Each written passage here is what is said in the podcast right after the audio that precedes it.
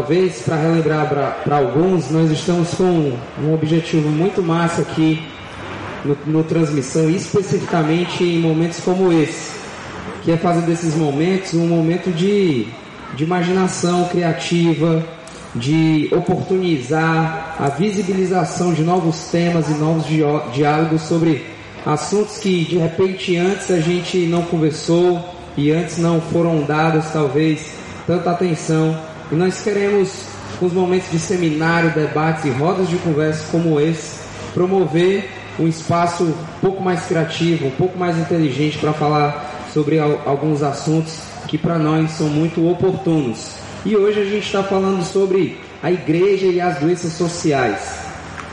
Eu tenho uma pergunta para falar para você, para fazer.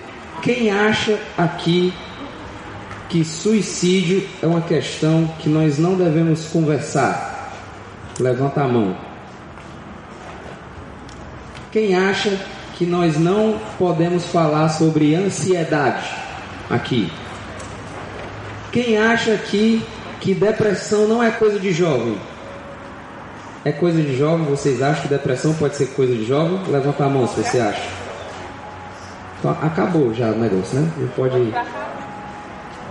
Mas o, o fato é que nós estamos aqui justamente para oportunizar diálogos e debates sobre, sobre coisas como essa, porque existe sim uma relação sobre tudo que nós fazemos enquanto o que nós chamamos de discípulos, de servos, enquanto igreja de Jesus, existe uma relação muito pontual com todas essas coisas. E como igrejas, nós não estamos separados da realidade que nos cerca e essas coisas estão misturadas com a nossa vivência prática, diária e rotineira de sistema ou de comunidade.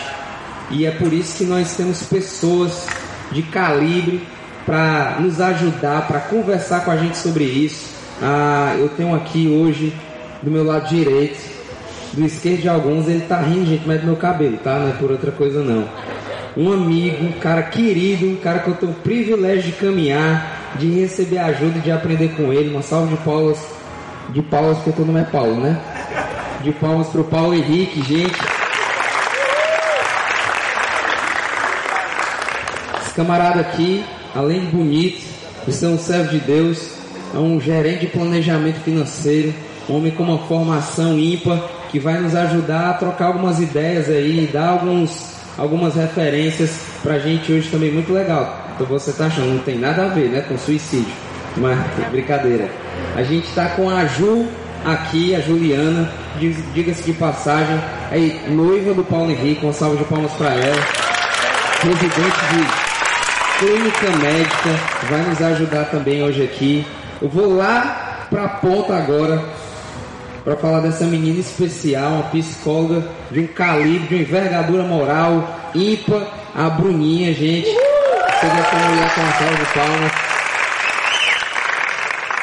Um tanto quanto magnânimo, diferenciado e singular um cara que eu tenho o privilégio de falar, porque, gente, é muito bom quando você olha para a pessoa, fala e convive com ela, anda com ela, olha no olho e diz assim: rapaz, esse cara aí abençoa a nossa vida e hoje ele está aqui para abençoar a nossa comunidade, a nossa igreja. Meu amigo Roger, nos finalmente, mais do que finalmente aí da psicologia, esse camarada tem uma experiência aí de uma, de uma prática de campo aí, um assunto sobre suicídio, que é muito legal. E aqui no meio, né, Nando Velasco, não precisa de muitas palavras, só salva de palmas para esse camarada.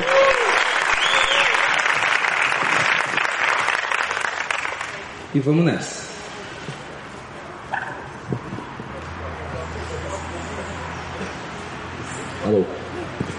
Boa tarde, pessoal. Muito bacana estar aqui com vocês. É muito legal ver uma galera ah, da idade de vocês, né? Gente bonita, inteligente, ah, separando esse tempo para estar aqui, ah, refletindo de uma maneira diferente ah, esses temas ligados ao Evangelho, né? Ah, alguns se se angustiam, né? Pô, cadê aquela galera, os 400, 500, 600, 700 mil pessoas que poderiam estar aqui? Não sei. Nós estamos aqui, você está aqui. Acho que isso é o que importa nesse momento. Você poderia estar em outro lugar, você escolheu estar aqui, ah, você está reforçando amizades, você está revendo, revisitando valores que são ah, importantes para a sua trajetória, para a sua vida, não só ah, nesse carnaval, mas em tantos carnavais que virão ainda pela sua vida, né? E eu agradeço muito a Deus por esse momento aqui. E o que está acontecendo, nós conversarmos sobre esses assuntos, a gente numa igreja, né, num contexto eclesiástico, sentado desse jeito, não é? Nós não estamos aqui ah, num ambiente que parece mais um ônibus, né? Um olhando na, na nuca do outro, e esperando um grande pregador, um grande guru para trazer a palavra, né? Nada contra a palavra, nada contra o guru, né? Brincadeiras à parte, nada contra o modelão de ônibus, né? Que é aquela estrutura um sentado atrás do outro e esperando uma uma orientação, uma direção vinda ah, de cima, né, ou da frente. É, o formato que está acontecendo aqui. Isso já reflete um pouco o momento que a gente tem vivido como ah, nesse momento histórico, nessa na trajetória histórica e cultural que a gente está vivendo. Ah, muitas influências, muitas mudanças têm ah, atingido a sociedade, as estruturas sociais. Isso tem trazido muitas, muita libertação, tem trazido uh, muita esperança, muitas possibilidades, muitas, muitos cenários jamais pensados e imaginados antes, mas também as inúmeras oportunidades que a estrutura social nos oferece hoje em todos os segmentos. Elas também, a, a, a estrutura social que a gente vive hoje, ela destampou a, o caixote e muita coisa ruim saiu também. E a gente tem enfrentado muitos problemas sociais que estiveram aí desde sempre, mas a gente ignorava. Ah, e muitos problemas realmente são novos. Eles se avolumaram, nasceram novos problemas. E o mundo à nossa frente, gente, ele é praticamente imprevisível. A gente consegue fazer alguns prognósticos, mas em todos os sentidos, em todas as áreas da sociedade. As mudanças que vão acontecer dentro dos próximos 5, 10 anos. A gente não consegue ter uma previsão ah, como será da mesma forma que há 50, 40 anos atrás conseguia se prever. Você tinha uma trajetória mais definida. A família era estável. A profissão era algo estável. Meu pai se aposentou na empresa que ele entrou. Ah, isso não existe mais. É, são raros os, os, as situações que uma pessoa entra numa empresa com 20, 25 anos e sai de lá apenas na aposentadoria. As pesquisas, os estudos apontam que ao longo da sua trajetória profissional você vai passar por aproximadamente sete empregos. Isso numa, num prognóstico positivo. Você não vai ficar pulando de emprego em emprego, não. Então, se você vai ter 30 anos de trabalho, 35 anos de trabalho, né, você faça as contas. Né? Você vai ficar mais ou menos, em média, você fica 5 anos em cada empresa, em cada trabalho que você está. Porque o emprego mudou. Hoje o que existe é empregabilidade. A família não tem mais a estrutura social que tinha. Papai, mamãe, filhinho filhinha, não esse, esse modelo ele está ah, num profundo questionamento, numa profunda metamorfose, né? Os novos modelos de família, né? que não é mais homem e mulher, pode ser homem homem, mulher mulher. Ah, os filhos podem ser adotados, ou filhos que não, ou casais que não querem ter filhos. Como ontem foi feita uma pergunta, né? Ah, eu poderia viver uma vida como solteiro? Teria algum problema viver sendo crente, obviamente, né? Ah, então, são, são perguntas, são questões que refletem um pouco a mudança social que a gente está vivendo, né? Então, a questão do emprego, da economia, ninguém consegue prever o que vai acontecer na economia ah, nacional ou na economia e na política internacional. Ah, e esses elementos de mudanças sociais, né, da instabilidade que se instala e as coisas são muito tudo é muito veloz, né? as coisas acontecem numa velocidade absurda. Nós não percebemos isso, porque nós somos como o sapo na água que está esquentando. Né? O, o, sapo ele não tem sensibilidade na sua epiderme de perceber as pequenas mudanças ah, na temperatura da água. Você joga o sapo, tinha um cururu ontem, né? Joga ele, o sapo na, joga ele na água fria e começa a esquentar a água. Ele vai morrer cozido, ele não vai perceber, porque as, as pequenas mudanças o sapo não percebe, ele morre cozido. É mais ou menos o que está acontecendo com a gente. Quem vem de uma geração anterior consegue perceber, né, os pais conseguem perceber um pouco mais as mudanças que estão acontecendo e a velocidade com que elas estão acontecendo.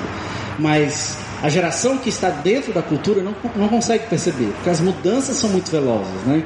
Ah, isso tudo reflete grandes mudanças históricas que estão acontecendo nos últimos 50 anos. Né? Bauman ah, diz que nós vivemos na, na modernidade líquida, numa sociedade onde as coisas não são mais estáveis, onde a verdade é relativa, onde as opções são inúmeras, ah, os modelos sociais já não se aplicam.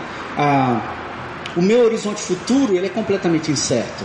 Você que entrou na faculdade esse ano, daqui quatro anos, provavelmente o seu curso vai estar completamente defasado. Em alguns casos, você entrou na faculdade, já está defasado o seu curso. Você vai gastar cinco anos se preparando para uma profissão que talvez não exista mais, ou que já é completamente ah, substituível por uma outra realidade. Então você gasta cinco, seis, sete anos às vezes numa faculdade e vai ralar mais uns cinco anos para ver se você consegue entrar no mercado de trabalho. E tem aquele cara que não estuda, mas inventou um tal de um aplicativo, colocou na internet e o cara ganha milhões e fica feliz e você fica na rua da amargura. Então esses fenômenos não aconteciam alguns anos atrás. Ah, um outro sintoma muito claro sobre isso é, por exemplo, a questão da identidade sexual. Ah, hoje é você que define a sua identidade sexual. É quem você acha que você é. É quem você se vê sendo. Não é mais a família, não é mais as estruturas sociais, não é mais algo fora de você mesmo.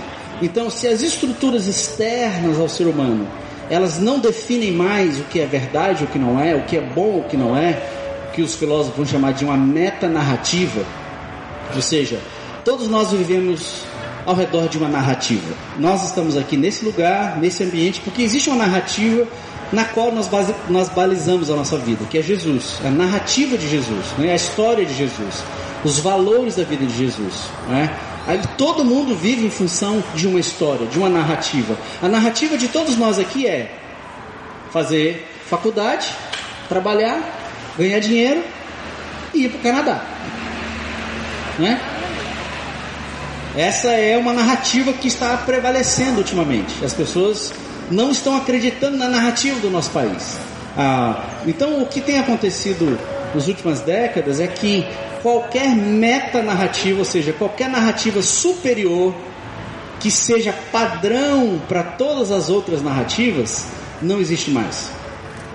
Até a década de 50, a igreja costumava ser a detentora dessa meta narrativa, dessa narrativa superior e que determinava todas as outras. Mas com a perda da força social por, por parte da igreja, a igreja e a família e os governos deixaram de ser os balizadores da moral, do certo, do errado, ah, do propósito e, e, e, lentamente, eu diria, nos últimos 20 anos, rapidamente a, a escolha da ética, da moral, do certo e do errado, quem decide? Eu decido. Então, são as minhas opções, é a minha vontade, é, é, são as minhas perspectivas. Ah, e que eu me acho, eu, eu me entendo como sendo absolutamente autônomo. Eu sou um ser absolutamente autônomo. Eu não sou consequência de nenhuma coisa que está ao meu redor. Não sou consequência da cultura, não sou consequência da minha família, não sou nada. Eu sou um ser completamente autônomo e eu vou decidir qual é o meu futuro. E nós tomamos para nós então essa responsabilidade, nós não queremos ouvir mais ninguém, e no nosso ah, individualismo absoluto, nós assumimos então essa grande responsabilidade de definir o nosso futuro e de escolher o que é melhor para nós. Pois, afinal de contas, nós fomos oprimidos pelas estruturas sociais, já dizia Foucault. Não é? Fomos oprimidos pelas estruturas e agora eu vou me libertar de todas elas. Né? E nós então trazemos para nós uma responsabilidade que é simplesmente, simplesmente impossível de administrar.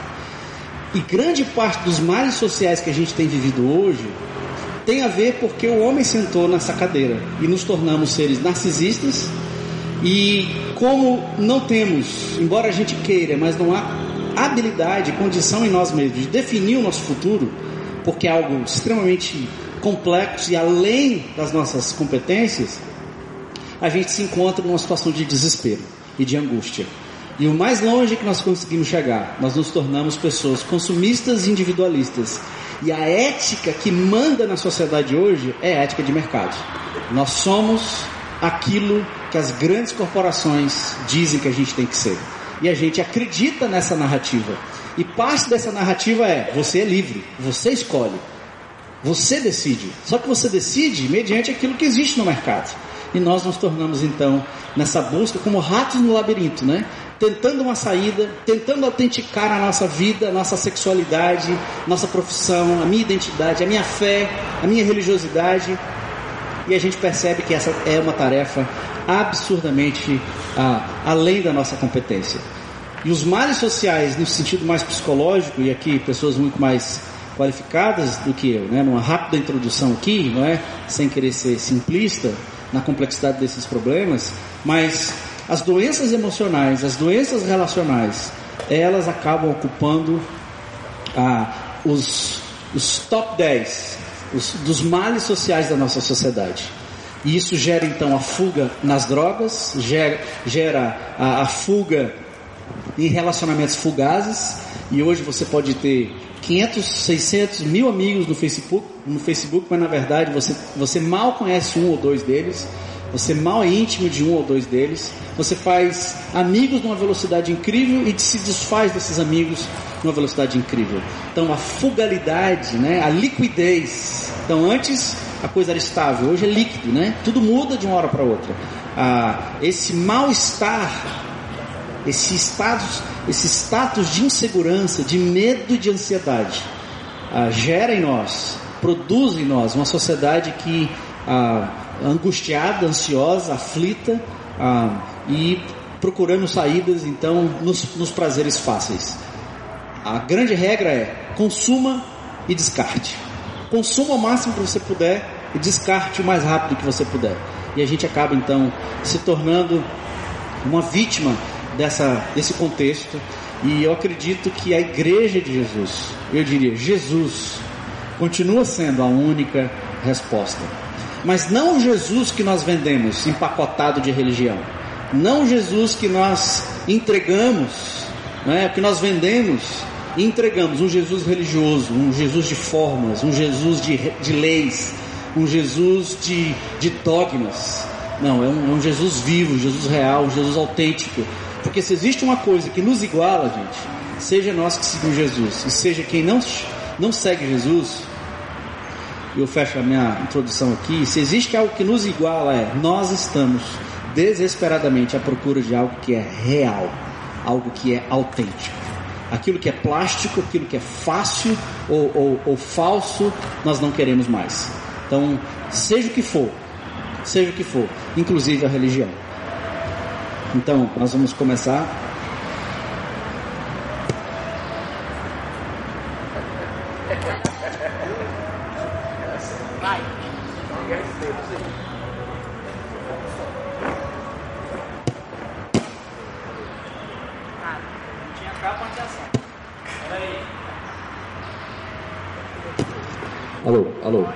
Pronto, vamos continuar sem cabo.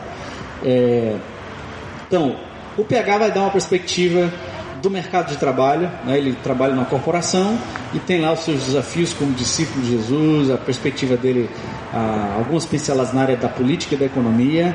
A Juliana, na sua trajetória, ela que está seguindo a carreira mais cobiçada do que qualquer outra coisa nesse planeta, né? que é a medicina.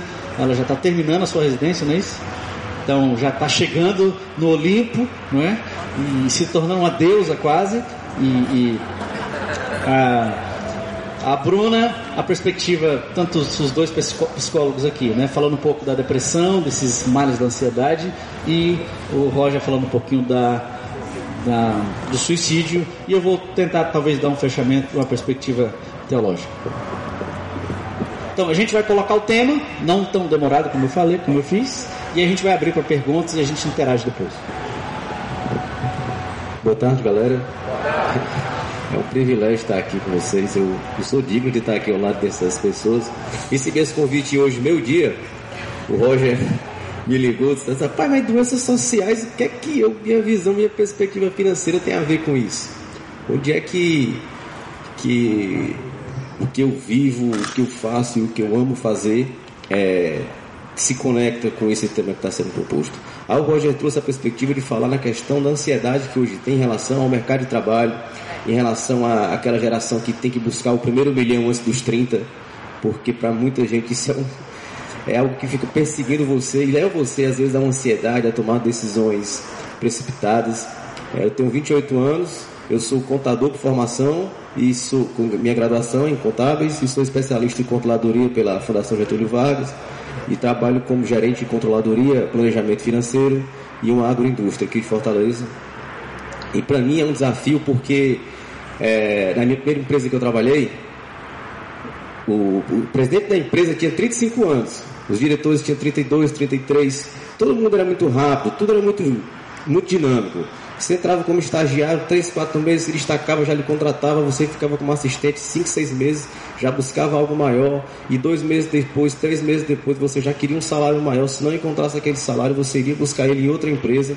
E essa era a realidade que eu vivi, que muitos colegas meus que trabalhavam comigo saíram da empresa por conta disso, porque queriam um crescimento rápido. Vira aqueles caras lá com 32, 35 anos, olhava para a idade, pô, eu tenho 21, eu tenho que chegar lá esse cara aí, eu tenho que estar tá mudando aqui minha vida de 6 em 6 meses. Só que nessa busca acontece tropeço. Porque de vezes você está numa empresa que ela funciona com essa dinâmica. Mas quem disse que essa empresa representa a realidade do mercado? E de repente você chega em outra empresa que não é bem assim que as coisas funcionam. Quando você chega lá, tem uma galera que já está lá há um bom tempo. 10 anos, 15 anos, 8 anos. E você quer aquilo ali, mas você às vezes não quer a responsabilidade.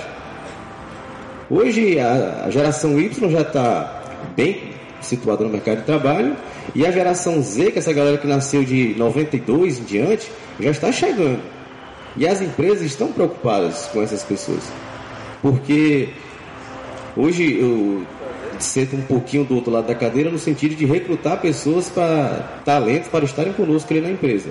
E nós queremos esses talentos, essas pessoas rápidas, essas pessoas dinâmicas, que se antecipam no pensamento, que pensam rápido, já pensam um pouco lá na frente, tudo antenadas, conectadas tecnologicamente e que deixa, e que deixa realmente algumas pessoas que representam, digamos assim, a velha guarda para trás nesse sentido. Só que ao mesmo tempo que nós queremos esses talentos, nós ficamos preocupados com esses talentos. Porque se tem uma marca que essa geração traz, é a insubmissão. É o sentido de, peraí, está questionando aqui o que eu estou fazendo por quê? De chegar numa empresa hoje e não entender que aquela pessoa que está lá, o seu chefe, ele já ele, ele, tem uma trajetória de vida. Aí você chega com um mês, 15 dias, dois meses e fica questionando quase tudo que aquele cara faz, quase tudo que ele diz e que ele pede para você fazer. E não aguenta ser questionado. E não aguenta ser confrontado. Lê um livro de economia e chega lá questionando os princípios de formação de preço da empresa que está funcionando há 160 anos. Parece um absurdo? Mas é uma realidade. É isso que acontece. E assim, e fica esse dilema para a nossa geração. Ao mesmo tempo que essa gana é saudável, essa gana da busca do crescimento, da busca da independência financeira, da busca da consolidação profissional, mas também tem o outro lado da moeda, que é justamente essa ansiedade, essa questão de querer ocupar cargos altos muito rápido, em pouco tempo, em pouco espaço de tempo. Eu passei por isso. Apesar de eu ter um. Para mim foi um desafio. Eu via nessa empresa antes que o presidente da empresa tinha 35 anos, diretores 32, todo mundo com essa idade e nessa busca rápida. Quando eu cheguei nessa empresa que eu estou hoje atualmente, é, tem a reunião lá, tipo assim, é na reunião lá de gerência, de diretoria, que tem 10, 12 pessoas. Rapaz, a idade média de 11 dá 55, 60 anos. E, e, e lá estou no meio deles. Chega o consultor lá uma vez, olha assim e disse, quem pegou esse menino que está aqui? Aí, Mas é bacana porque convivendo com eles eu aprendi a ter esse equilíbrio. Porque convivendo com eles é a empresa que eu estou há mais tempo, foi a empresa que eu aprendi mais, e mais não só profissionalmente, mas aprendi coisas que eu trago para a minha vida. Então, assim, fica o desafio nessa questão a gente tentar manter esse, esse equilíbrio. Essa questão da, da ansiedade de você passar um ano sem ter aumento, um ano aqui sem ser promovido, mas como pode? E a minha ideia, mas como é que funciona e tudo? Só que a empresa, as corporações não funcionam ao nosso redor. E o RH hoje é esse grande desafio que tem, que inclusive eu acho que há uns, uns dois, três meses atrás, no final de novembro, teve uma reunião que justamente o foco foi esse. Como é que nós iremos tratar esses novos talentos que irão chegar aqui na empresa?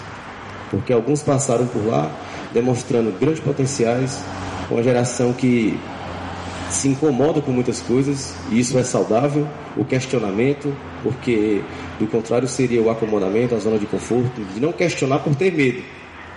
Só que essa atitude destemida, muitas vezes ela vem ali um pouco munida ali de uma certa arrogância e, e submissão, de querer tudo rápido, tudo pronto, tudo líquido, como o Nando citou aqui. Então, um, um, ponto que eu estava falando aqui, eu conversando um pouco com o Evelyn, o Evelyn falou, pega até uma coisa que você falou para mim um tempo atrás que foi uma frase que me marcou, que é o seguinte, é, eu tô casando, vou casar com a Juliana em julho e tem outros amigos nossos que estão casando e tudo, tem uma, uma safra aí que lá atrás que está casando hoje. E qual é o grande desafio? Poxa, qual o conforto que eu vou dar para minha esposa? Vou casar, mas como é que eu vou fazer isso? O meu sogro ele mora numa casa, mas recentemente ele comprou um apartamento. O apartamento dele é 112 metros quadrados, bem planejado, os móveis planejados, tudo, mas tudo perfeito, tudo lindo. Aí dia eu entrei lá, eu fiquei pensando assim, disse, poxa, já pensou se eu fosse aqui querer aqui entrar na ansiedade para querer dar para minha noiva o conforto de um apartamento igual a esse? Eu iria ficar ansioso e não ia adiantar em nada. Só que, qual é a realidade dessa história? Só para encerrar aqui. O meu sogro ele tem 60 anos, trabalha há mais de 40 anos e hoje é que ele está colhendo esses frutos. Depois de 40, 35 anos de trabalho. E eu, ao longo dos meus 7, 8, 9 anos de trabalho, já quero ter esses frutos que ele tem, ter o patrimônio que ele tem, essa gana, ela é boa, ela é saudável, desde que você tenha um equilíbrio de entender a realidade desse contexto para não entrar na ansiedade dessa forma desnecessária. Ok? É, boa tarde, meu nome é Juliana. É, como PH fui pega de surpresa. e para quem luta com ansiedade como, como eu, né? Foi eu mas vamos lá. É, eu sou médica, certo? É, me formei em 2014.2. Estou é, fazendo a especialização da residência, né? Que estou é, fazendo clínica médica no hospital universitário. E assim, a trajetória para chegar até lá, assim, não, não foi fácil. Tive que, assim, é, me sacrificar muitas vezes, né, para poder, assim, realmente priorizar esse sonho que eu tinha, né, de fazer medicina. É, passei de terceira no vestibular, sofri um bocadinho no cursinho. É, durante a faculdade é bem, é bem assim, sacrificante também, mas ao mesmo tempo é muito gratificante de, de fazer aquilo que, que é um, é, sempre foi o meu sonho, né, de cuidar de pessoas. E o desafio continua com a especialização, a responsabilidade aumenta, a tensão aumenta e é sem dúvida um grande, é, um, é um grande desafio. É, Roger pediu para eu falar um pouquinho sobre as doenças psiquiátricas, doenças é, psicológicas que estão com a prevalência, uma incidência altíssima na nossa sociedade, depressão, ansiedade, é, distúrbios de personalidade, transtorno do pânico, é, é, quase uma moda, né? É quase assim algo que veio assim e parece que veio para ficar, né? E, assim, a gente fala muito no nosso meio que não tem nenhuma especialidade dentro da medicina que fique a par disso tudo, né? Sempre a gente vai, seja qual for a especialidade, a gente vai se deparar com pacientes com, com transtornos psiquiátricos, com transtornos psicológicos. E às vezes eles nem sabem que tem isso, né? É, dando, por exemplo, um exemplo, um ortopedista que cuida de articulação, de osso, ele chega um paciente com múltiplas dores em várias articulações e começa a examinar e fazer exame, exame para cá, ressonância para cá, tomografia para cá e chega à conclusão de que não tem nada orgânico, não é, não é o joelho que está ruim, é a cabeça que não está bem, né? São, é, é a emoção do paciente que não está bem, né? E é importante saber disso para poder tratar da forma adequada, né? É, existe um, um, preconceito ainda muito grande em cima do, do psiquiatra, né? Um estigma muito grande. As pessoas escondem que vão ao psiquiatra, escondem para ir no dermatologista, para ir no cardiologista. As pessoas não escondem. Não, vou ter uma consulta hoje com o dermatologista, ter uma consulta hoje com o cardiologista. Mas quando tem uma consulta com o psiquiatra, vixi, começa aquela coisa, aquele estigma que em pleno 2017 ainda existe, né? E isso é um tabu que tem que ser quebrado, né? O psiquiatra ele não, não é algo do outro mundo, ele é um, ele é um, um profissional que vai ajudar a é, nas doenças da, da mente, né? A, não tem assim diferença, né? Então, assim, é muito importante assim a gente quebrar esse tabu do psiquiatra, do, do vixe, daquela coisa que, que parece que tem que esconder, né? E ao mesmo tempo de saber que muitas vezes o remédio é importante naquele momento, né? Aquele, aquele momento de estar dentro de um processo depressivo e é prescrito uma medicação antidepressiva, é prescrito um ansiolítico para aquela pessoa.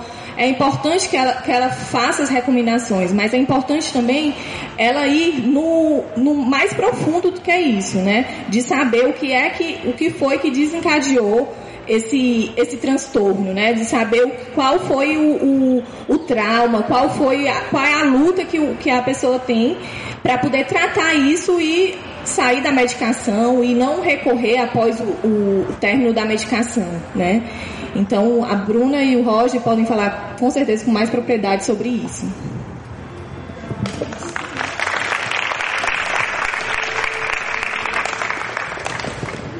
Boa tarde, gente. Eu me chamo Bruna. É, tenho 27 anos, sou psicóloga, estou terminando uma residência multiprofissional agora, né? Em neonatologia, né? Então, eu trabalho muito com mães, gestantes de alto risco, né? Mães que estão com os bebês internados em UTI neonatal e aí, assim, é só um pequeno... É, um pedacinho do meu fazer, né? Porque a psicologia é muito ampla. Mas, assim, é, os meninos falando aqui, né? Que bom que eu tô entre amigos, me sinto muito à vontade para falar com eles e tal. É, algumas coisas me, me vieram à mente, né? Uma vez eu vi uma palestra de um psicanalista e ele falava assim que ele tinha é, muitos pacientes adolescentes, né? Inteligentíssimos, né? Hackers. Eles entravam no sistema da, da Casa Branca de informática lá e tal. E aí, mas chegavam na, na clínica, né? E diziam assim, ah, é, eu, a minha namorada terminou comigo, eu quero me matar, né? Ou seja, eram adolescentes inteligentíssimos na parte né, racional, tecnológica e tal, mas emocionalmente muito frágeis. Né? E é, eu estou falando isso para introduzir essa questão é, da, da, da, exigência né, social que a gente tem né, das prioridades. E aí, assim, é, é de certa forma, a gente é uma geração que alguns, né, pouco, a gente pouco foi frustrado né? Assim, as, as coisas, se eu for comparar em relação aos meus pais, assim, tudo foi muito mais fácil para mim do que para eles, né? Então, a gente assim desiste fácil, tem essa mudança, né? Essa liquidez que o Nando tava falando. E aí, assim, são coisas que, apesar de, de, trabalhar no âmbito da psicologia, eu passo muito por isso. E eu me pergunto muitas vezes, assim, será que só existe essa forma de viver, né? Assim, ah, eu tenho que terminar a faculdade, eu tenho que entrar no mestrado, eu tenho que fazer um concurso. Não, porque se eu não fizer um concurso público, eu não vou conseguir, né? Que nem um concurso público que eu fiz recentemente, que foi em Natal, quando eu cheguei lá, tava todo mundo de Fortaleza, parecia que eu tava em Fortaleza. Eu falo, meu Deus do céu, né? E eu fiquei me questionando, será que só tem isso, né? E aí isso causa muita ansiedade, porque a gente começa a se autocobrar bastante, né? É, também, assim, existe essa lógica perversa do consumismo e eu acho que isso influencia muito. É, eu gosto sempre de, de, ter essa reflexão também. Por exemplo, é, eu tenho cabelo cacheado, né? Então eu sigo vários Instagrams de meninas que têm cabelo cacheado e tal. E no início, essa coisa, essa moda do cabelo cacheado era muito interessante, porque as meninas faziam produtos caseiros e, e assim uma comunidade, de, é uma identidade também, né? E aí a gente não tinha produto nenhum no mercantil de, produto, de cabelo cacheado, era só para cabelo liso, né? Chegava lá só cabelo liso. E aí, de repente, eu chego no mercantil, eu não consigo escolher um produto, porque todos os produtos agora estão para cabelos cacheados. Então, assim, eu falo que é uma lógica perversa, por quê? Porque pega algo que é bom, né, que é, que é verdadeiro, assim, né, que é essa questão da identidade, e transforma em produto. Né? Então, assim, é, associar esse ser a ter. Então, tipo assim, ah, para eu ser uma verdadeira cacheada, eu tenho que usar esse, esse produto aqui. Né? E aí, a, algumas meninas fazem algumas reflexões também é, que ah, agora ficou a ditadura do cabelo cacheado, porque o cacho tem que ser definido e tal, né? E é essa a lógica do, do capitalismo, do, do, do, consumismo, né? É que nem também eu vi essa semana, fui numa loja e tinha assim, é, uma blusa, né? Ei, meu nome não é Psyu. Aí eu, ai, que blusa legal, né? E tal, falando da valorização da mulher e tal. Aí depois, menino, mas eu tô nem precisando dessa blusa, pra que eu vou comprar isso, né? Só pra dizer que eu, ai, eu sou uma mulher empoderada, não. Aí deixei, não comprei. Mas são coisas assim, pequenas, mas que geram ansiedade no nosso dia a dia, né? Eu tenho que ter para poder ser. Então isso faz parte também. E aí a gente vem né, nessa, nessa patologização da vida. Né? Coisas simples que antigamente. É, ah, uma tristeza vira depressão, né? É, um, um, uma perda né, de um relacionamento vira já uma crise, então a pessoa já afunda e tal. Essa questão é uma questão muito delicada, né? Porque é, o que a gente percebe é que existe uma valorização né, dessas doenças, né? Eu chego, é, eu atendo mães e aí tem mãe que chega pra mim assim, ah, eu acho que eu tô com depressão pós-parto. Eu disse, por que você acha que tá com isso? Não, porque minha mãe teve. Eu disse, mas você tá apresentando algum sintoma, assim, você não tá conseguindo cuidar do seu bebê, você tá sentindo vontade de, de, de, de, não se cuidar e tal. Não, mas ela acha que ela tem porque ouviu falar. Então, assim, a gente, né, da psicologia tem muito cuidado com esses rótulos. Né? E aí, assim, é por isso que é tão importante a informação. E aí tem uma frase do. Já deu, né? Eu vou só, né? É, tem uma frase até do, do cara, dos coordenadores do DSM-5, né? Que ele diz inclusive você dormir bem vai é, é, te ajudar em várias coisas, vários problemas. Porque quem não dorme começa a escutar vozes, começa a ficar muito nervoso, irritado, né? Então, a pessoa que não dorme. E aí isso pode gerar uma doença, só o simples fato né, de você não dormir bem. É, porque eu preciso falar de formas de se cuidar também, né? Então é importante. eu pensava que eu não tinha, não tinha nada a falar aqui, né? Então, enfim.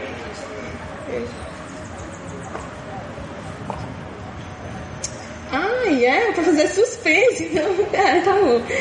É, então, assim, mas é importante também a questão que a Ju falou, né, da, da, medica, da, da medicação, né, e principalmente quando as pessoas estão em crise. Né? Então, é, eu vou falar sobre formas de se cuidar, eu acho importante falar sobre isso, mas é, eu vou passar para o Rocha depois eu volto para esse ponto, tá certo? Que eu quero abordar algum, alguns pontos sobre isso, tá? Oi pessoal, eu continuo sendo Roger.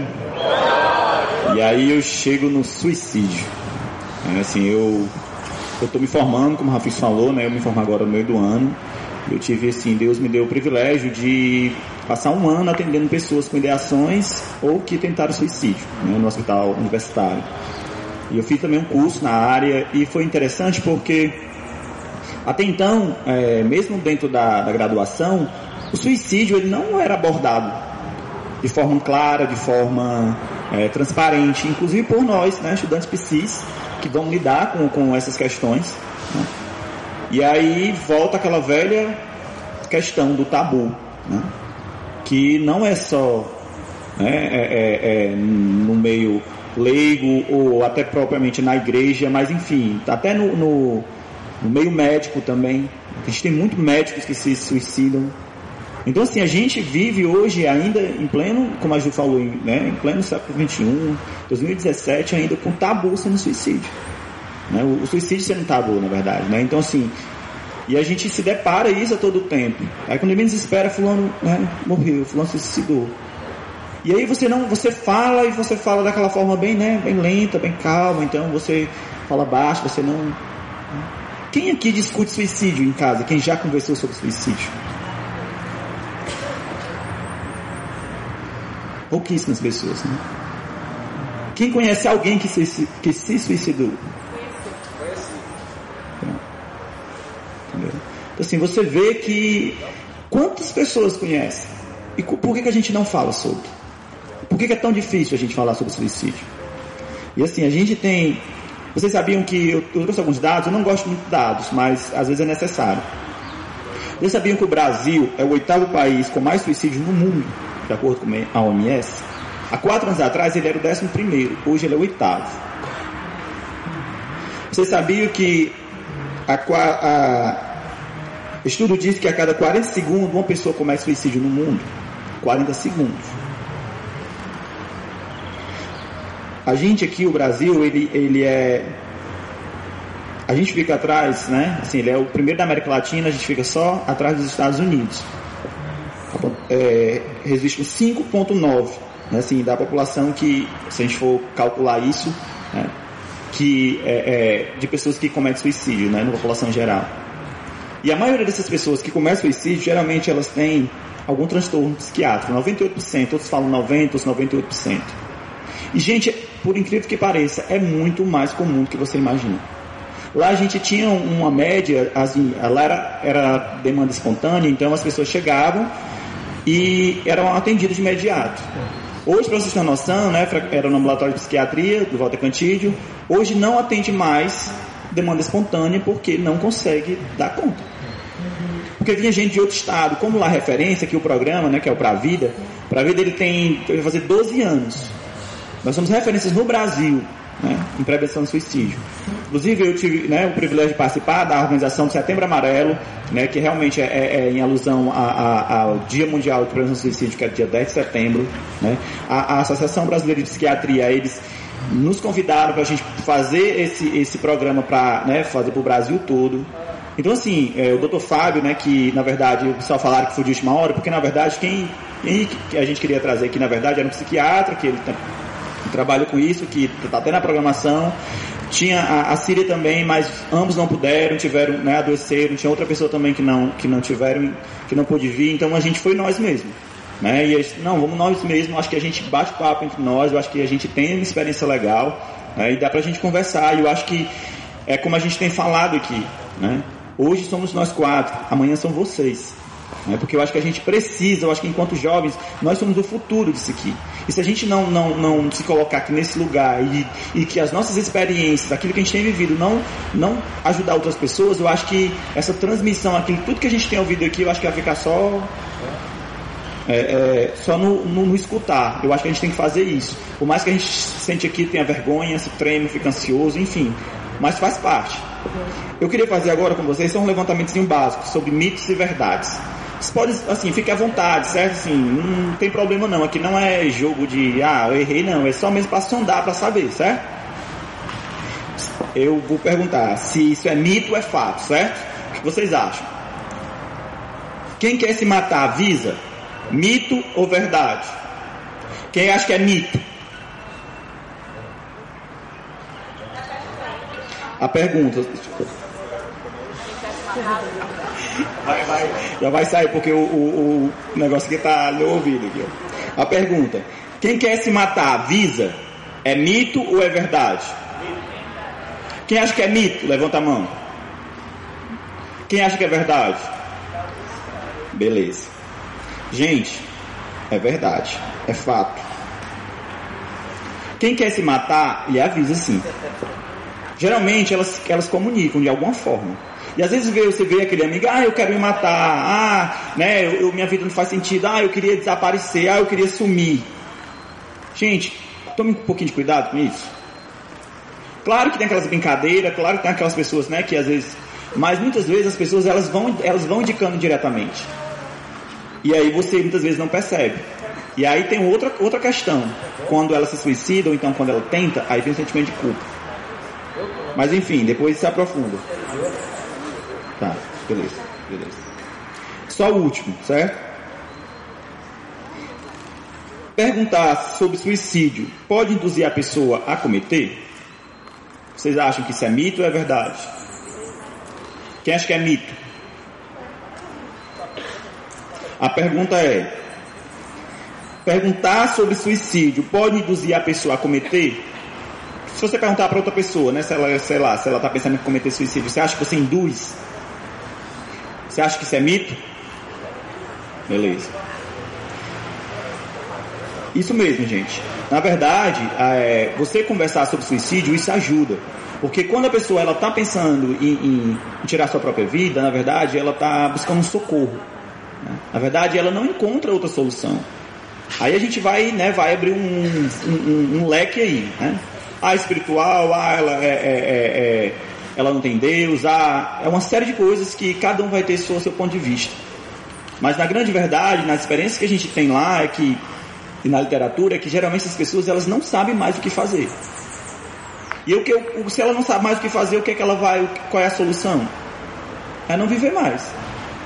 Então, gente, assim, é só pra, né, pra jogar um pouquinho, né, pra vocês, a gente vai, o tempo acabou, a gente vai jogar as perguntas, passa aqui pro Nando. Aí a gente vai discutindo mais, tá certo? Valeu, Roger. Talvez uma pergunta que não quer calar, Roger, é: crente se suicida? E como é isso? Quem acha que crente se suicida? Eita. Crente que se suicida vai para o inferno?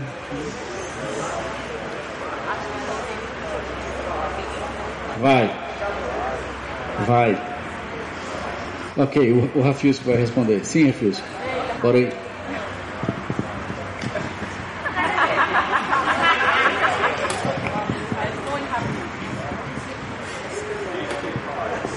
Bom, gente, não era para isso, claro. Ah, mas a gente vai ter um tempo agora. A gente tem ainda cerca de uma hora e vinte para fazer desse momento aqui um momento de interação. Então, talvez você tenha dúvidas. Eu sei que ah, o, parece que momentos como esse não são tão estruturados, você não sabe muito bem o que perguntar, você não sabe muito bem o que falar. Caramba, eu tô, eu tô querendo saber mais. Nando, fala mais. Bruno, fala mais. Paulo Henrique fala mais, tipo assim, é, tem algo que fica meio no ar, né? Mas realmente o objetivo é esse, é encurtar essa distância entre o assunto e nós. Então a gente vai ter um tempo de 1 hora e 20 para perguntas e respostas. Então, é, queria abrir esse momento aqui para que você possa fazer uma pergunta aí onde você está, certo? E se a gente vê que tem uma dificuldade, você manda aí para um zap zap que a gente vai dar aqui. Cadê o Roger? A mulher levou o celular dele, tá com medo. O número é o mesmo de ontem. 96 9, ó, anota aí, ó, 99 56 6567 9956 6567 o telefone de sucesso. Mais fácil que número de pizzaria certo? de novo pessoal tô falando telefone o pessoal tá olhando pra minha cara assustado né? Para anotar o telefone gente então primeira pergunta enquanto você vai deduzindo fazendo aí alguém levanta a mão e tal minha amiga Gleice não vai dar pra ir porque não é sem fio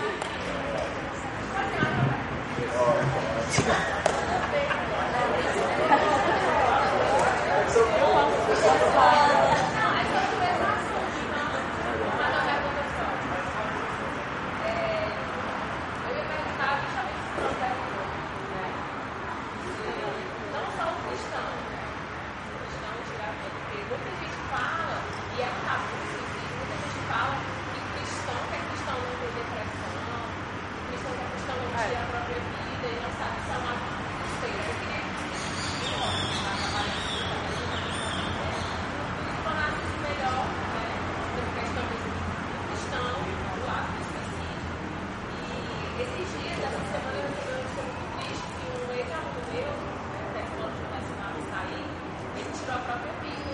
autista. E aí, se o Nando quiser também falar sobre isso, nesse caso, é, ele escreveu uma carta de suicídio, né, dizendo que ele não aguentava mais, que a maneira que ele tinha de chegar mais rápido perto de Deus era tirando a roupa. Só um amém.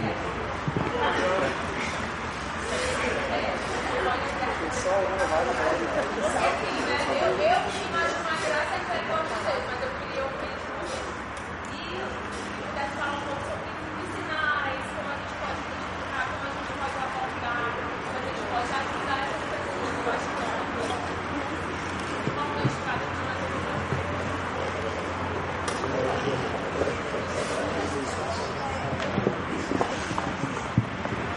Gente, só repetindo aqui a pergunta é, da, da Grace, Rafa pediu para falar, para quem não tem escutado, né? Ela perguntou primeiro sobre é, se crente né, se comete suicídio, né? E a segunda era se. Né, é, foi a segunda já esqueci. Assim, Sinais da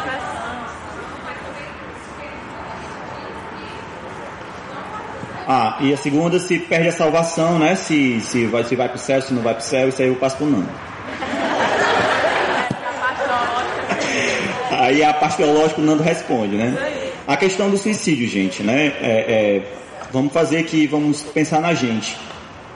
É, nós somos cristãos, aparentemente, né? Nós não temos, não temos problemas psiquiátricos. Aparentemente, né? Porque muitas vezes a depressão, gente, ela, ela não, primeiro, a depressão ela não é problema só de, de pessoas idosas. A depressão ela pode dar em crianças, adolescentes.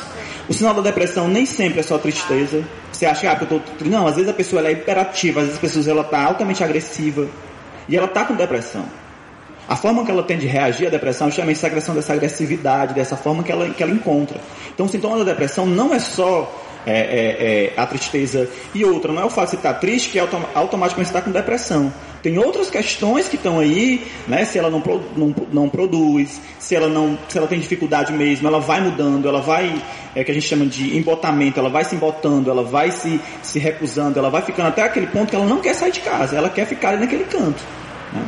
E a depressão é um do, dos grandes, do, dos grandes é, transtornos que realmente, geralmente quem comete suicídio tem.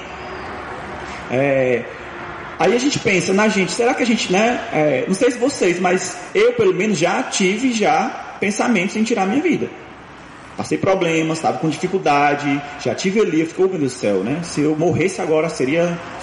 Eu fico com quase o mesmo pensamento. Eu sei que, eu sei que eu vou pro céu. Sei que Deus me ama, né? Minha convicção minha. Então, por quê? Diante de um problema muito grande, diante de uma, de uma tristeza, diante de uma decepção, eu estou ali, e por incrível que pareça, gente, antes mesmo de, de, de, de, de aceitar minha vida a Cristo, porque é outro fator a questão do, do uso abusivo de, de álcool, de outras drogas. Então você está ali, você está no êxtase, você está ali, você, se você tiver algum problema, aquilo ali, ela, ele, ele mexe com, com, com, com o seu psicológico e você pensa e você faz e faz mesmo. Então assim, é, a gente não está imune disso. A gente não está imune, a gente tem que ter cuidado. Porque às vezes você vai de uma tristeza, você está passando por um problema, você está ali. Aí a, a, grande questão, por que a gente hoje debate nessa tecla de você viver, de você dizer, olha, de teu prestador de conta, cara, eu, eu preciso falar. Problemas, situações, todos nós passamos, gente. A gente não está imune. E aí, muitas vezes o que, é que acontece? A gente vai usa de, de, de, de, de outras questões, às vezes de um namoro, às vezes do trabalho, às vezes de, de N questões para fugir das nossas questões. E a gente não fala. Só que chega um ponto que a gente foge, foge, foge, que aquilo chega no desespero, que você não encontra mais solução. O que é que você faz? Você tira a sua vida. E aí você, quando você se encontra nessa questão, diz, ah, a pessoa tinha tudo, passou no vestibular, passou não sei o que, era um cristão, estava na igreja, não sei o que. Gente, vai ver se realmente era isso. Vai ver como era a vida dela. Vai ver se ela realmente não tinha questões internas ali que ela muitas vezes, ela muitas vezes dessas questões, gente, quando você não resolve, você culpa quem? Deus. E aí você, estou na igreja, sou cristão, vou ali, estou no PG, estou no GR, sou líder, não sei de que, sou líder de... E eu estou com problemas. E às vezes a pessoa que está do lado, ela não sabe. Aí o que, é que acontece? Você vai, vai, vai aumentando, você vai pegando uma depressão, então você pega um transtorno, então você, se- o seu nível de estresse, de ansiedade é tão grande que em determinado momento da sua vida você comete realmente o ato. E é ato de desespero. Só que às vezes você não dá sinal, porque principalmente nessa, nessa, nessa nossa realidade, onde a gente está no corre-corre, onde todo mundo está tirando selfie, onde eu tenho milhões de, de, de redes sociais, onde eu estou sempre bem. Então, assim, uma das grandes questões que a gente tem que ter cuidado, a gente quanto cristãos, é a gente, a gente não está imune. E outra, né, eu, eu falo sempre isso, a psicologia, a medicina, tudo que foi criado, foi criado por Deus e para a gente usar, usufruir disso.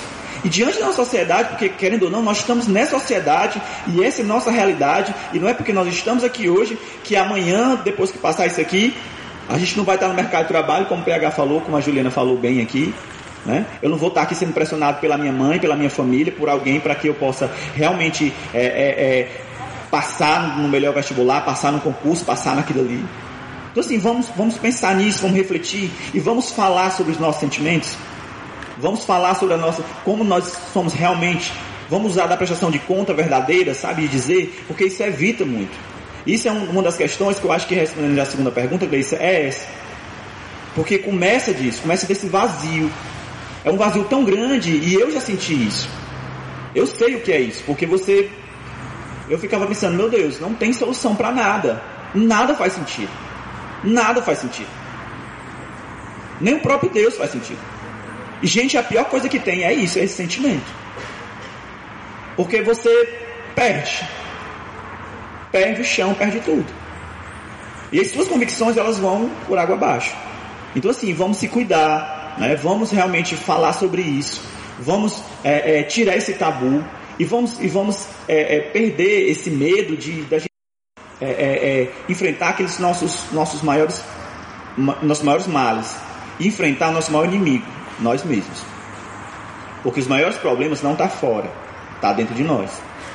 É só que a gente não quer ver, a gente prefere olhar para fora e quer é, é, achar que é o externo, que é o emprego, que é o, o, o, o- é o emprego, é a namorada, é, é, é o carro, enfim. Vou passar para o Nando.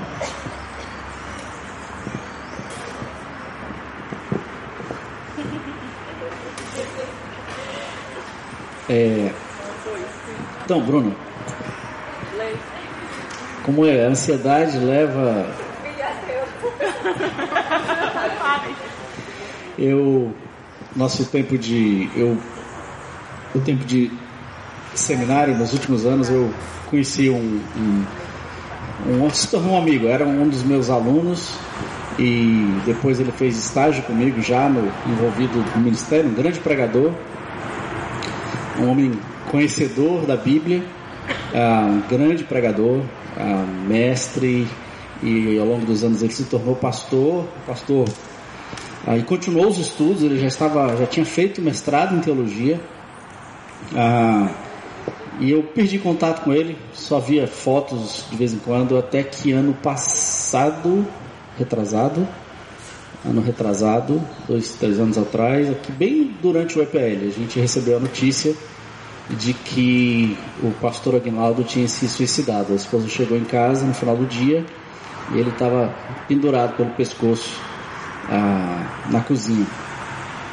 E isso, assim, não tem como você não ser terrivelmente impactado. Talvez valeria perguntar aqui, quantos aqui já, nós perguntamos quantos conheceram alguém que ah, viveu, ah, conheceu alguém que já se suicidou, né? Ah, ou conheceu alguém de alguma.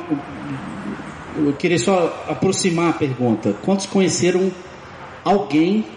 Não sei se a pergunta foi essa antes, né? Quantos conheceram alguém que se suicidou? Foi essa a pergunta, né?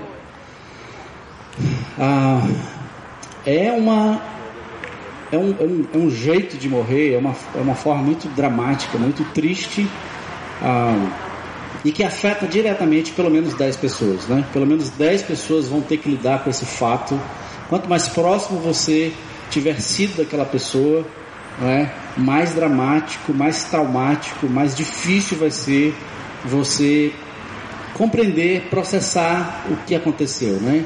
E certamente o Roger tem mais propriedade do que eu para falar, mas é, desde a culpa, a revolta, não é? a rejeição. são- existe um, um ciclo conhecido já de como processar essa realidade ah, da morte, seja ela qual for, mas quando é a morte pelo suicídio, né? sempre fica a pergunta, mas por quê?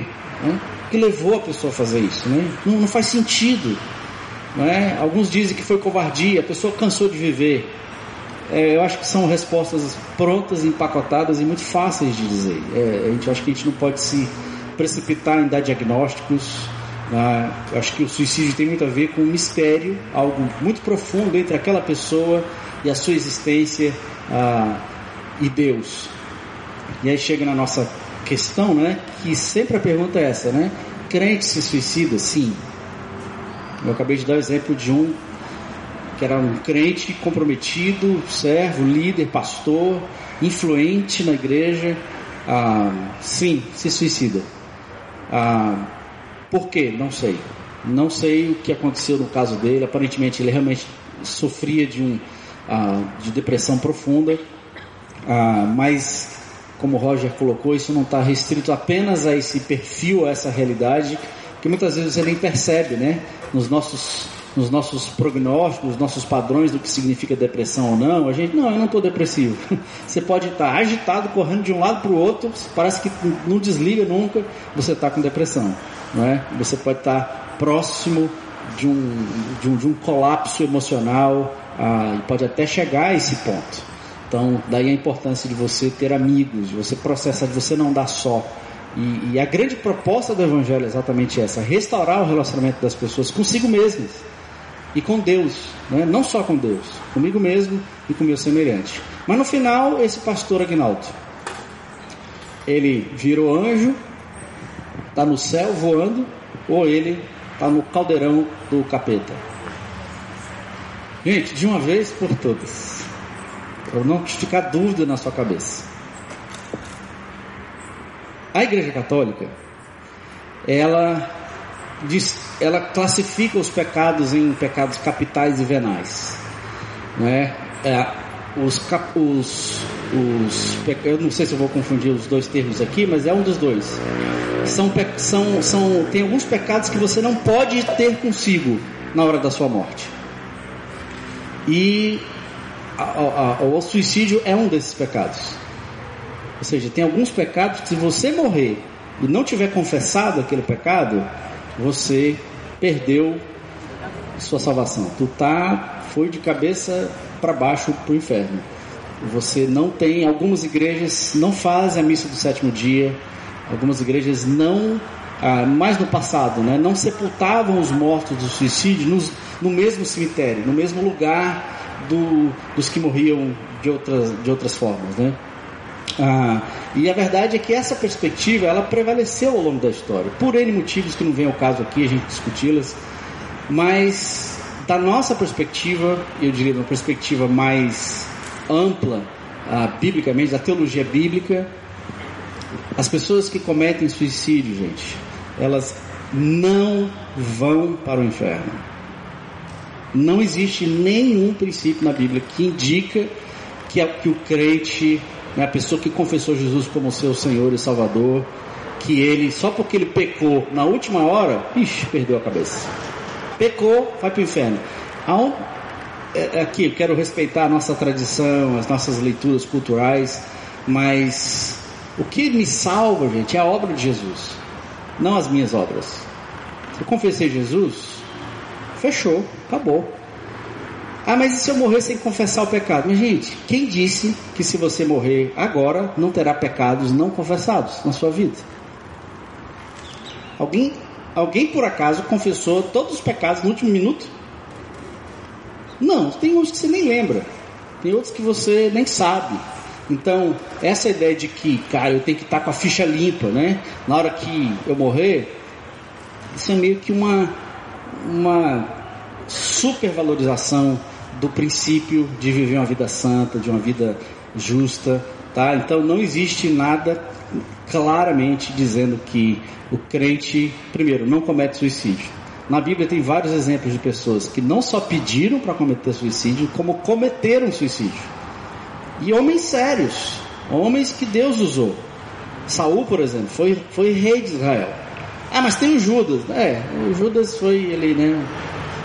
Prorrogação do segundo tempo. Mas existem várias outras pessoas, né? Que cometeram suicídio. Ah, e a Bíblia em nenhum momento ela classifica essas pessoas como foram para o inferno.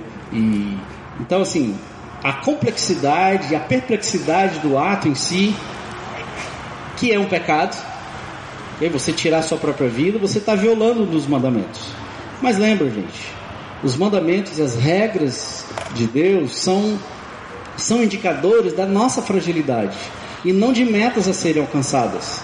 Nós só cumprimos a lei de Deus porque Ele está em nós, Ele vive em nós e é Ele que pratica em nós, não é? Então, ah, então a grosso modo, né? Você pode estender a pergunta aí, mas a grosso modo é quem cometeu suicídio, pessoa confiava em Jesus, ele chegou no momento de crise, de conflito, e ele não via outra saída. A fé dele fracassou? Talvez naquele momento, duvidou, teve angústia, teve medo, e no pavor cometeu esse ato porque ele não suportava mais. Ah, ele não era um crente comprometido. Mas quem disse que é só crente comprometido que vai ser salvo?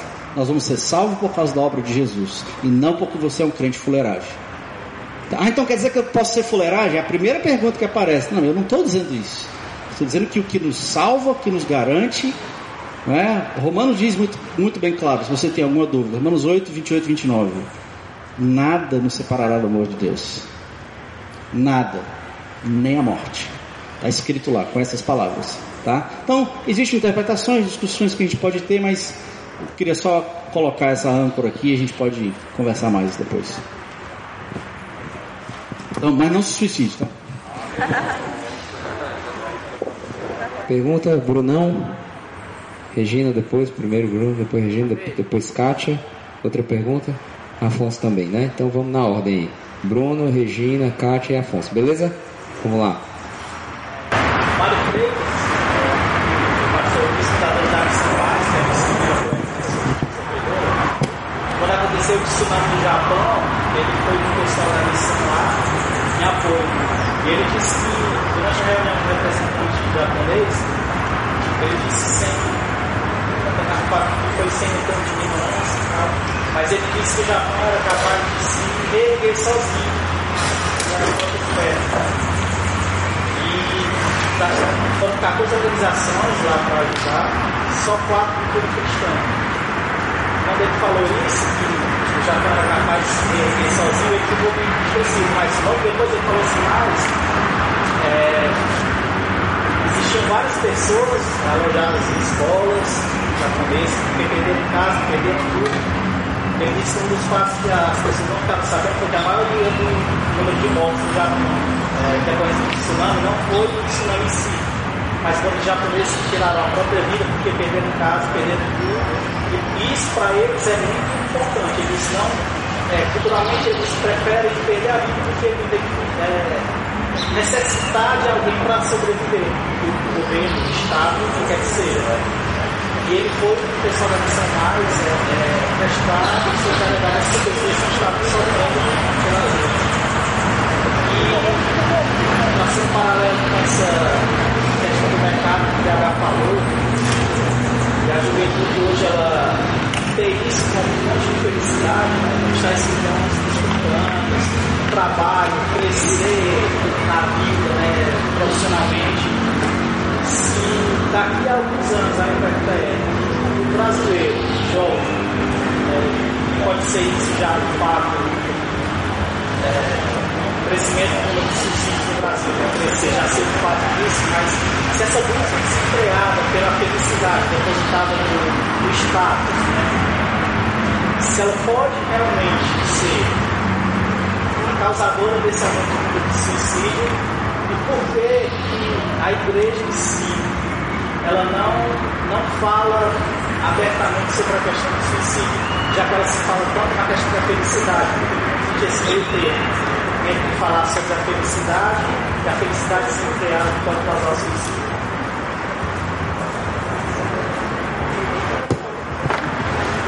É, eu vou falar um pouco só sobre essa perspectiva da, do viés dessa busca da conquista financeira que às vezes leva você à, à frustração, né? O, o Ed René tem um- uma pregação dele que ele citou uma frase bem bacana, que ele disse assim, que tem duas grandes frustrações na vida do homem. Uma coisa é o momento quando ele deseja algo, e a outra se, e a segunda grande frustração é quando ele consegue esse algo. Então, assim, financeiramente, para coisas materiais próximas, às vezes a gente tem uma busca, uma sede grande em querer conquistar aquele algo, querer buscar aquele algo e tudo, mas assim, o que custa é a vaidade. Às vezes tem pessoas que dizem, vai pegar, eu tô aqui querendo comprar algo aqui, tudo um iPhone 7 e tal. Você fala, meu irmão, pois então é o seguinte, compra, pai, compra. Não, eu não tenho dinheiro. Eu digo, pai, faça um, faça um empréstimo aí tudo e compre. Com- pode comprar. Porque quando você comprar, que você tiver aqui, você vai ver que aqueles não é aquilo tudo que você estava esperando. Não era aquilo tudo que você estava desejando. O que custa caro é a vaidade. Quanto é que vale uma pedra de diamante para você? Para mim, mas aos olhos de uma mulher vaidosa com poder aquisitivo para poder obter aquele algo, milhões, milhares de dólares. Então, o que custa é a vaidade. É, nós temos essa, a, nossa juventude tem essa marca de querer buscar esse milhão, de querer buscar essa identidade, essa identidade financeira e às vezes depositar a alegria, a felicidade nessa materialidade, nessa conquista financeira. Só que muitas vezes quando nós chegamos nesse patamar que conseguimos, a gente vê que pô, isso, isso aqui não era tudo. E para mim, essa é a alegria do Evangelho. Essa questão do saber viver o contentamento. Como o Carlinhos Queiroz falou uma vez, na questão da prosperidade. Mas a prosperidade no sentido de não você estar buscando sempre aquele algo a mais que nunca vai alcançar. Mas a prosperidade no sentido de você viver feliz com aquilo que você tem. De você saber viver esse contentamento com essa porção diária que você tem. Então, pelo viés financeiro, eu queria só acrescentar isso aí. É mais ou menos isso aí, Brunão? É mais alguma coisa? Então eu passo a bola aqui agora pro Rogério Paulo.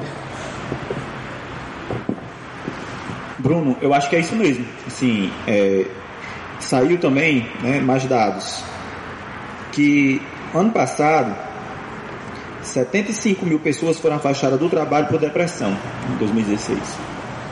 Então, assim, se você for ver né, esse número de depressão, de, de afastamento, e levando em consideração a rapidez que a gente tem vivido hoje, né, que é uma das, das é, é, o PH também já falou, a questão da frustração.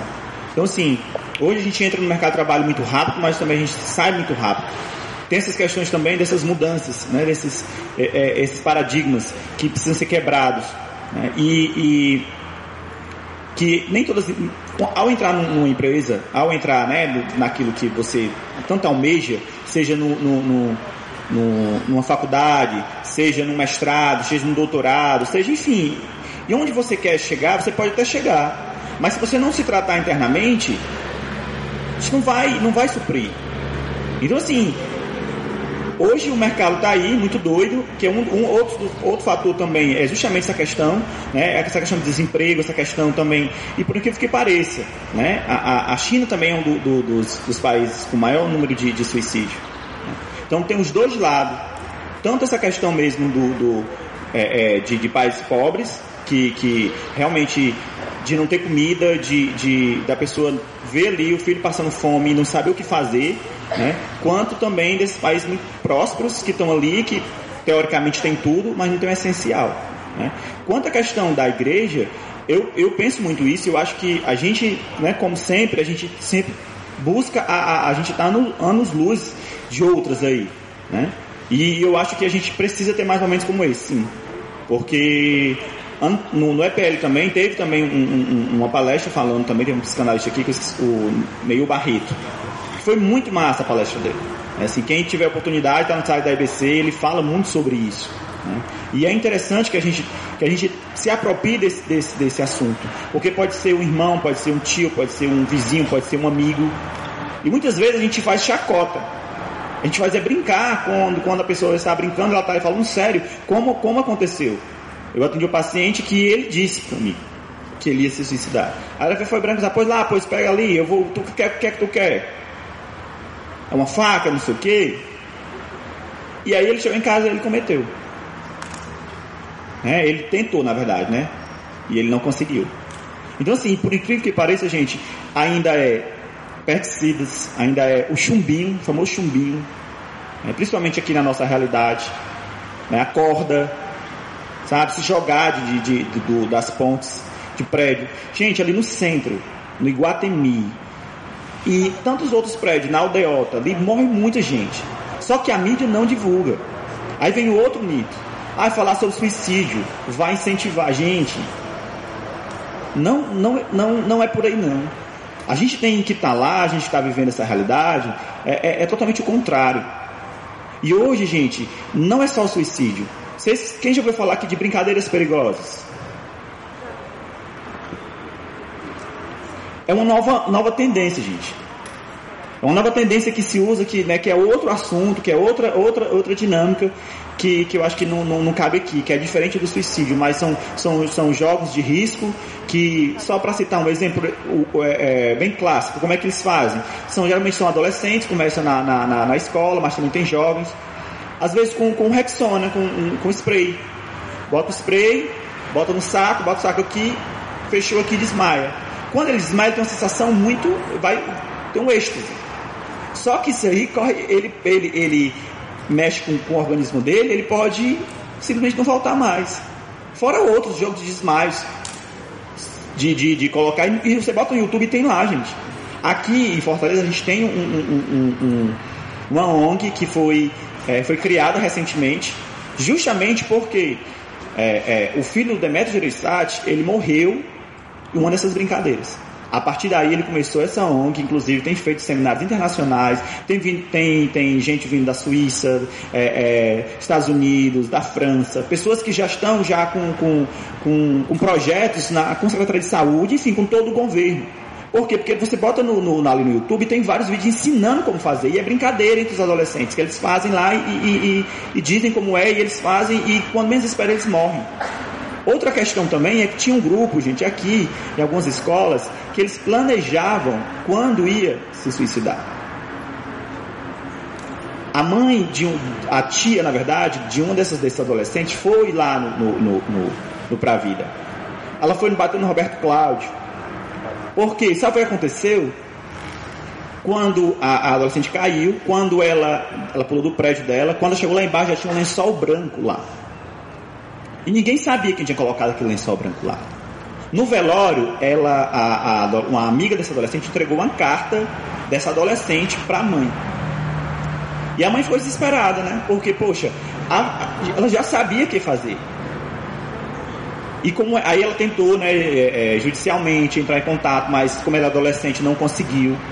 E outra, pasme, eles estavam comemorando no Dragão do Mar a morte dessa adolescente, porque ela tinha conseguido e eles tinham como se fosse um ritual que eles marcavam quem ia suicidar. Então assim, a realidade está aí. As pessoas estão tirando a vida, as pessoas estão, estão programando seus, seus suicídios, as pessoas estão levando isso, tipo assim, e a gente não está falando, a gente não está sabendo. E são pessoas que são próximas da gente, muitas vezes a gente não sabe. Então, assim, por isso que, que é importante sim a gente, enquanto igreja, discutir isso e trazer isso de uma, de uma perspectiva clara. E, gente, precisa, precisa sim de psicólogo, precisa de médico, mas o principal é precisa de uma rede de apoio. Porque, como o Nando falou, quando, quando a pessoa se suicida, a, a rede que está ao redor, o sentimento de culpa. E outra, geralmente, é, é, é, os estudos apontam que quando alguém da família se suicida, isso pode é, é, é, ser de geração em geração. Ah, quer dizer que ah, uma pessoa da minha família se suicidou, vou me suicidar, eu tenho tendência suicida? Não, não estou dizendo isso. Eu estou dizendo que alguns casos que, de, de família, as pessoas viam, já, é, é, já tem um exemplo na família e aquilo pode acontecer sim. Então, assim, a gente pergunta, um dos fatores de risco quando chega lá, a gente pergunta, teve algum caso na família? E geralmente tem. Parentes, amigo, ou parente distante, ou, ou, ou, ou enfim. São N questões, mas eu não vou, vou deixar aqui para vocês perguntarem. Pessoal, fechando, Bruno, há uma relação muito estreita entre culturas mais seculares, ou seja, menos religiosas, o, o índice de, ATI, de, de suicídio é grande. Quanto mais ateu o país, aquela cultura, maior o nível de, de, de suicídio. Isso é uma pesquisa amplamente divulgada na internet. Né? Então, o Japão, a Noruega, a Suíça, Suécia, a- são países que, por não terem uma perspectiva religiosa da realidade, mas uma perspectiva secular, ou seja, não existe Deus. Né? Se não existe Deus, gente, isso aqui é outra coisa importante a gente colocar na nossa equação é as culturas processam a morte de forma diferente, elas entendem a morte de forma diferente. A nossa cultura cristã, católica, a morte significa é, ou- não se mata não que você vai para o inferno. Então, para culturas que não têm essa, essa noção do além-vida, mas na verdade você vai reencarnar, você vai, você vai parar de existir. Então, o significado de morte, ele não é essa coisa absurda. Ele é uma, uma alternativa plausível, entendeu? Não é que a pessoa ela, ela quer morrer, ela não consegue viver. Então assim, ah, eu, eu não estou conseguindo administrar e a solução que eu estou vendo é essa. Não é que ele quer morrer, né? Então, então tem essa relação. Países mais religiosos, culturas mais religiosas, elas tendem a ter um índice de suicídio reduzido porque a religião por mais verdadeira ou falsa que ela seja, ela traz um senso de propósito, um senso de continuidade, algo que é maior do que ela mesma. Uma cultura secular, como a cultura japonesa, por exemplo, onde a honra pessoal ela é está num nível absurdo, né? No caso da nossa cultura, honra não é um, não é um, um dos valores mais elevados. Na nossa cultura, os valores mais elevados é a vergonha. Então a gente faz qualquer coisa para não passar vergonha. Não é? A gente se vende, a gente se humilha, a gente tem o que é chamado de síndrome de vira-lata. Por quê? Nós temos vergonha de quem nós somos, então nós pagamos qualquer mico. A gente ri da gente mesmo. Né? No Japão não. No Japão o ritual de, de, de suicídio ele é respeitado, né? Ele até ele tem um status de honra até, porque a pessoa preservou a sua honra. né? Então, ah, então os significados mudam nas culturas.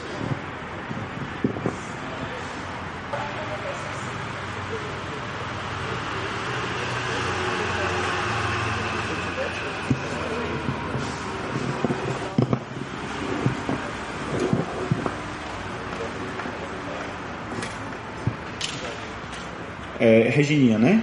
Pronto, Regininha, é, só pegando, né? Eu vou orar por ele, mas só pegando teu ponto antes que fuja.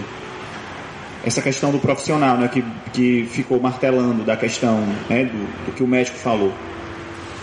Que é uma das nossas grandes lutas lá, né? No, no Pra Vida, enquanto eu estive lá, e hoje é, um- é uma luta minha interna, por isso que eu já venho batendo nessa tecla, perturbando o pessoal aqui pra gente ter esse momento já faz tempo, né, mas não teve oportunidade ainda, é justamente por isso. Porque inclusive os próprios profissionais, eles não têm habilidade, muitas vezes eles não sabem como lidar.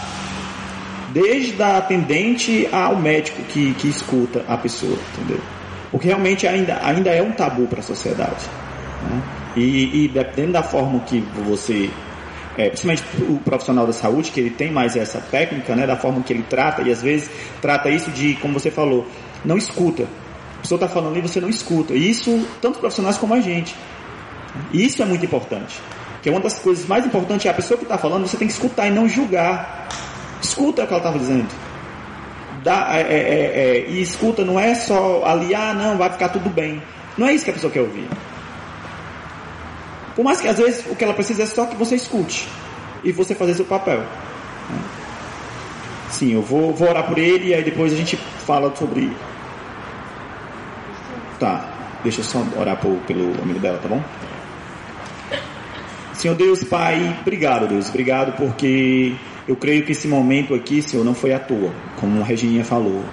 Nós somos um grupo bom, Senhor, de pessoas que podem, que pode, Senhor, influenciar outras pessoas.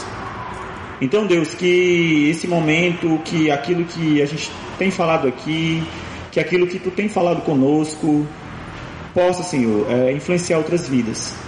Eu te entrego, Senhor, a vida do amigo da, do amigo da Regininha, Pai, que eu não sei o nome, mas tu sabe. Tu sabe onde ele está. E Deus, que tu possa, Senhor, usar quem tu quiseres, Pai, para chegar na vida dele, para que possa escutar, para que possa orientar, para que ele possa realmente, Senhor, lidar, Senhor, com as questões dele. E principalmente, Deus, saber que tu o ama. Porque quando nós temos essa certeza, Pai, que tu nos ama, Deus, qualquer problema, Senhor, seja qualquer problema, ele se torna mínimo, Deus. E que ele possa também entender, Pai, que ele, se ele tem algum transtorno, se ele tem alguma doença grave, Deus, ele precisa se cuidar, Deus. Então, Deus, cuida, Senhor, cuida de cada detalhe, cuida, Senhor, das pessoas que vai estar ao redor dele. Cuida, Paizinho, porque Tu és bom, Senhor. A tua bondade é boa, perfeita e agradável. E nós confiamos no teu agir, Deus, porque tem determinados momentos, Pai, que nós não podemos fazer nada, mesmo com tanto conhecimento, mesmo com tanta tecnologia, Deus. Se não for o teu agir, se não for o teu cuidado, de nada a gente pode fazer. Então, Pai, é assim, Deus, que eu te oro e te agradeço, em nome de Jesus. É, bem rapidinho sobre o que você comentou, certo? É, eu acho assim, é muito chato quando você tem é, um problema emocional, né? E a gente compartilha isso com alguém e a pessoa diz assim, ah, mas você é tão jovem, tão bonito, você tem uma vida pela frente, ore mais, leia a Bíblia mais, né? Então, é só para ressaltar esse- esse- isso que o Rod falou, de escutar e, de certa forma, é uma solidão e é um sofrimento que, assim, a gente, quem não passou não tem ideia, né? Só imagina, né? Então é chamar para perto mesmo, né? Outra, outra coisa importante mesmo é o, o encaminhamento psicoterapêutico. É, eu já ouvi de outras pessoas, né, que estão no processo do grupo de passos e sentiram a mesma coisa que você. Eu fiz, né, fiz, mas é, de gente dizer assim, Bruno, eu não consegui continuar porque eu não estava suportando, né? É, é claro que, que essa metodologia é uma metodologia muito utilizada e já validada. Mas se a gente for comparar, né, no processo psicoterapêutico, a pessoa vai lidar com questões emocionais no tempo dela. O 12 passos ele tem um tempo próprio, né, que é aqueles nove meses. Então, às vezes, ela chega num ponto do, do, do passo que ela não consegue, porque ela ainda não, não consegue lidar com aquela dor, né? Então, assim, você conseguiu, mas eu tô falando isso pra, tipo, quem trabalha né, no CR, enfim, ter um cuidado, porque eu acho que mexe muito mesmo, né? Pra ter um cuidado, uma atenção em relação a isso. E também que existe outras terapias também, né? Que pode haver esse, acompanhamento. Então, a pessoa pode estar no grupo de passo paralelamente, fazer um acompanhamento psicoterapêutico, né? Porque, às vezes, é, é- o tempo dela ali é diferente, né? Então, eu queria só ressaltar isso, tá? Uma coisa que você me chamou, que você falou e me chamou a atenção, Virginia, é que às vezes as pessoas se mostram que estão bem, né? Ah, mas fulaninho ia pro seu futebol toda quarta-feira, fulaninho trabalhava, fulaninho dava bom dia, fulaninho ria. E ele se matou.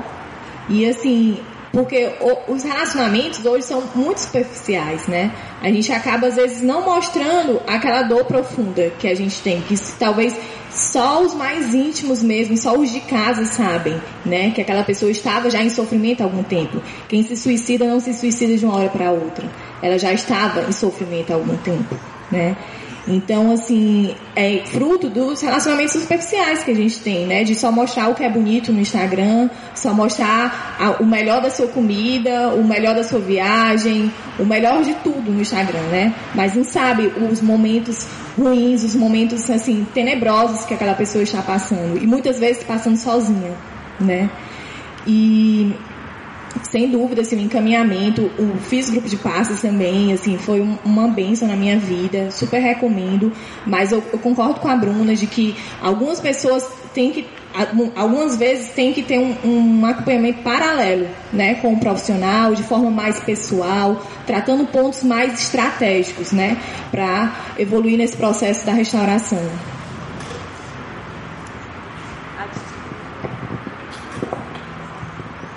A questão da, da disritmia, assim, realmente não é, é, é, enquanto, né, eu sou da psicologia, então é, é, eu não tenho como te dar, assim, uma, uma. Ah, certo, a disritmia, você quer disritmia. Pronto. Uma das questões que a gente tem que ver, porque assim, cada caso é um caso, né? Então, assim, é, uma das coisas que a gente tem feito enquanto igreja, enquanto cristão, né, que você pontuou, é justamente isso. A gente tem incentivado, a gente tem falado e a gente tem pontuado vezes por vezes dessa vida é, autêntica. né? Porque uma vez que você tem né, essa vida autêntica, até para você descobrir se você tem alguma coisa, se você está passando por algum sofrimento e que isso pode ser um embotamento ou se algo né, de uma tristeza que pode levar a uma depressão, isso facilita. Porque a pessoa que está do seu lado, ela está sabendo e ela vai estar repetindo aquilo. E automaticamente, quando você está partilhando, está compartilhando, a pessoa, vixe, você já partilhou isso três vezes, vixe, você, né, você já vem falado, aí a essa outra pessoa, o, o, o, o porquê da, da importância de viver realmente relacionamentos verdadeiros. Porque é nesse, é aqui a gente fala muito da questão da aprendizagem relacional. Por quê? Porque é no outro. A gente não consegue viver sozinho. Só que a gente não vive nessa, é, é, com a profundidade que realmente a gente deve viver. E é, é, é você. Tô assim, me senti assim, pensei assim. Porque pensamento suicida, gente, ele é natural e as pessoas têm. Então, gente, assim, não é, ah, eu, eu, eu tenho vergonha de dizer, mas eu pensei sim. Às vezes você pensou dar cabo sua vida, às vezes você pensou em sumir. Você não disse que queria suicidar, você disse que queria sumir. Ah, eu não queria estar aqui hoje, eu queria, sei lá, acordar e não. Quem, quem nunca pensou, eu pelo menos pensei, tipo, dormir e não acordar mais. Terminou um relacionamento, perdeu o emprego, terminou, né? Enfim, aconteceu um problema grave com sua mãe, com sua família, tá todo mundo com problema. Queria dormir e não acordar nunca mais, então acordar só na glória. Eu vi, às vezes eu vi, vieram me brincando com isso. Isso são ideações suicidas. A gente está falando da vida. Só que assim, isso aí é normal, isso é natural mesmo. A questão é quando isso é, é falado, isso é feito de outra forma. Né? E às vezes a pessoa ela vai dizendo, ela vai dando indício. E aí te- existe a questão do, do risco suicida. Quando a pessoa só brinca e tudo mais, você só, só alerta. Às vezes a pessoa já tem planejado. E aí você deixa a pessoa falar. Você deixa ela falar, você conversa, você escuta. E se, e se ela percebe que ela não é julgada e que você a escutou, ela vai falar um pouco mais. E aí é nessa hora que você vai poder ajudar a encaminhar ela para um processo. E tem uma coisa que a gente pode quebrar o sigilo da nossa profissão enquanto psicólogo, é justamente nisso. Então, por exemplo, se eu estou atendendo, né, e, a gente, e isso era negociado lá, eu negociava com o paciente. Porque lá a gente tem um sigilo, então tudo que é dito pra gente é, fica, ali no, no, no, no- no nosso consultório. Não é dito nem pra ninguém, nem pra mãe, pra pai, pra namorado. Mas uma vez eu entendo que aquele risco suicida dela, porque até ela, nas ideações dela tudo bem, mas quando eu percebo que aquilo, ela já tem algo planejado, que ela já tem aquilo de certa forma já calculada, aí sim eu aviso para ela que vou quebrar o sigilo e quebro o sigilo. Ela precisa, eu preciso comunicar a rede de apoio dela, né? Seja quem for, mãe, pai, namorado, que ela precisa ter um cuidado. E tem pessoas que a gente negocia e diz para a própria pessoa, olha, você não vai ter é, é, é, um, um- esse tipo de objeto em casa, você realmente vai ter uma pessoa do lado, você vai, você vai ser preciso de uma medicação, você vai ser, você- eu vou lhe acompanhar, eu vou olhar se você tomou o remédio ou não. Entendeu? Por quê? Porque tem- é necessário, tem casos que realmente é necessário. Então, assim, é, é, como eu lhe falei, é de caso para caso. Mas eu acho que nós já estamos tentando fazer isso, né? Direto ou indiretamente, mesmo a gente não falando, mas quando a gente trata da questão de você ser autêntico, de você viver, ser quem você é e da gente escutar. Porque a gente é muito bom em falar, em criticar, em opinar, em brincar muitas vezes com coisas sérias, entendeu? Mas de ouvir realmente a pessoa. Então às vezes a gente brinca, a gente faz um determinadas brincadeiras que às vezes aquilo é justamente o problema daquela pessoa. E a gente não tem um cuidado, às vezes a pessoa está ali e você não sabe o que passa, você não sabe da história de vida. Às vezes você quer só tirar sarro, quer só brincar, achando que aquilo é, é- é- não influencia. Mas a gente influencia. Às vezes a pessoa não está bem. E se ela não tem um relacionamento legal, se ela não tem essa, essa, né, essa pessoa que acompanha com ela, aquelas suas brincadeiras, o bullying, o cyberbullying, tudo isso influencia para a pessoa que ela está num processo né, é, é, é, de tristeza, de decepção, enfim. Tem N fatores aí que eu acho que quando a gente vive verdadeiramente, né, como realmente Cristo deixou para a gente amar o outro, aí sim a gente consegue se influenciar não só no nosso meio, como fora. Porque aí a gente, a gente é diferencial para essas pessoas. né?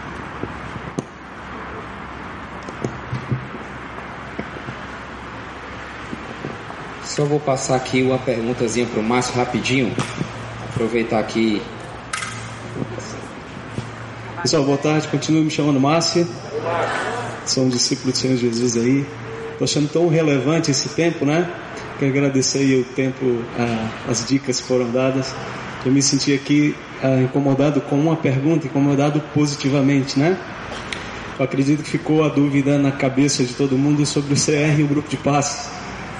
É, nós tivemos há um tempo um, um treinamento com o Cameron, acho que foi o último treinamento dos líderes do CR, o Cameron que foi fez parte da nossa comunidade, né? E hoje está nos Estados Unidos. E falando exatamente sobre suicídio, acho que eu poderia pontuar cada assunto aqui em cada área que eu vivi. Também, inclusive, é, uma das minhas lutas com o legalismo, de ter nascido num contexto pentecostal, é, eu lembro quando eu cheguei no ah, 18 anos, 19 anos, eu cheguei a dizer para o meu irmão, eu falei assim, rapaz, se eu não fosse pecado se matar, eu me matava.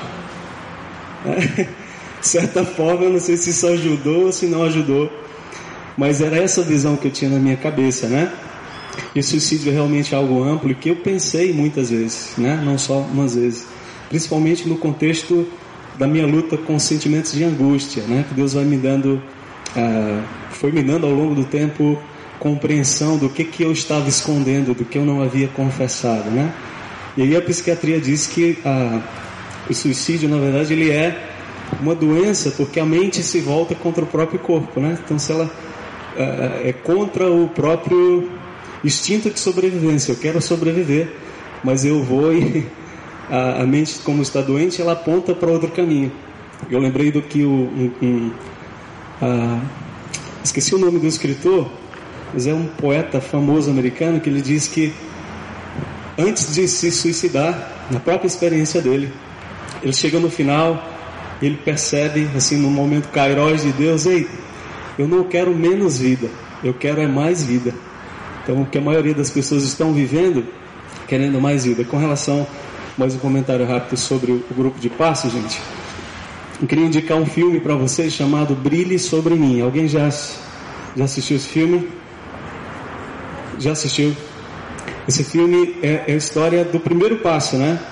Sair da negação. Por exemplo, eu tenho. Essa semana eu recebi a fichinha de sete anos celebrando a restauração. O que, que isso significa? Um dia de cada vez. significa nada esses sete anos. Absolutamente nada. É só uma lembrança, né? Do que Deus tem feito na minha vida. Mas assim, esse filme fala exatamente desse tempo. Ah, tem um amigo, um pouco do enredo para vocês. Tem um amigo que tenta, né? Ali fazer com que alguém que sofreu um trauma muito grande, como perda familiar, se abra né? E aí acontece um desfecho que você já deve imaginar, porque não era o tempo. Por se eu não, só pontuando celebrando, se eu não estou pronto para falar, eu não estou pronto. Tá certo? No grupo de passos, inclusive, você é acabou. Você é incentivado e é dito para você que o seu silêncio abençoa também a gente. Tá bom? Então são coisas e ajustes e os próprios profissionais que trabalham no CR também é, ajudam e indicam para outras coisas paralelas. No meu caso, no caso de cada um, às vezes é só um ajuste. No meu caso foi um ajuste teológico. Quem é Deus de verdade para mim? Eu nunca passei por tratamento psicológico, mas é, eu sei que eu luto com depressão porque é, por causa dos sintomas e porque de tudo que eu ouvia falar, de tudo que eu me tornei consciente depois. Mas eu não fui diagnosticado com depressão. Não precisei no, no psicólogo porque eu entendi quem era Deus para mim e resolveu o restante da vida. Né? Desculpa o tempo que eu passei. Obrigado. Deus abençoe. Tinha uma pergunta da Kátia. Tá, e depois uma do Afonso.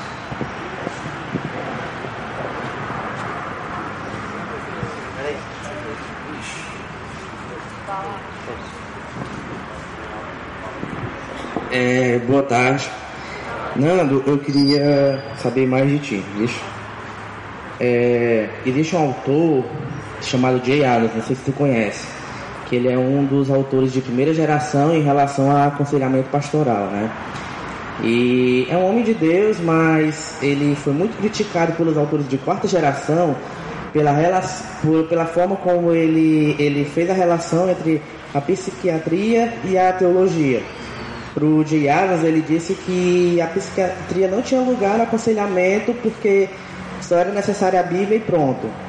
Hoje os autores de quarta geração já criticam muito isso e você percebe o, o, o aspecto positivo nisso, porque é muito, é muito notável hoje as próprias editoras cristãs estarem fazendo muito livro sobre o assunto. e tratando uma perspectiva bem diferente do, do Jay Adams, né? Mas como é que o seminário ele tem tratado isso? A questão do, da, da psiquiatria, a questão das doenças sociais? Porque eu acho que não é algo incomum. Muita gente que sofre depressão, que pensa em se matar, procurar pastores. E o seminário é um, é um local onde geralmente quem quer seguir ministério pastoral vai, né? Então, como é que eles estão sendo aconselhados hoje em relação a isso? Como é que o seminário enxerga hoje isso? Era isso. Ah, o seminário que eu fiz, o, o guru do aconselhamento era o Jay Adams, né? E eu tive aula com os alunos dele, né, que foram os meus treinadores lá. Ah, essa, essa linha teológica, Afonso, ela continua na mesma batida, né? Que hoje eles se organizaram melhor, tem fundações, tem, se organizaram bastante nos Estados Unidos, no Brasil também. Ah, inclusive aqui no Brasil essa linha ela é chamada de é, autoconfrontação. Autoconfrontação, não sei o que. Eu, eu esqueci, eu fiz o curso também, é um livrão desse tamanho assim, que é absolutamente bíblico, tá? Princípios profundos teológicos e que é, nós estamos em sintonia com aquela, com aqueles valores. Ah, mas essa é uma escola, né? Essa é uma linha. Existem outras abordagens, né? Outras linhas que têm uma perspectiva ah, que ele chama de integracion, integracional. Né? Eles integram a teologia com a psicologia e a psiquiatria. Né? Então, a, a, então, depende muito da linha do seminário que se escolhe. Né? Os seminários mais conservadores, eles olham ainda com muita suspeita para a psicologia e para a psiquiatria.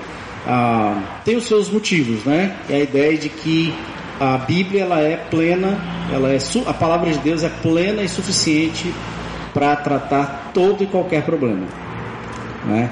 E onde é que eu estou pessoalmente nessa trajetória? Eu concordo que a palavra de Deus, ela, na sua essência, ela trata, ela aborda do problema essencial do ser humano. Tudo que a gente está falando aqui, gente, corre, corre, corre, corre, corre, pum, e bate no evangelho.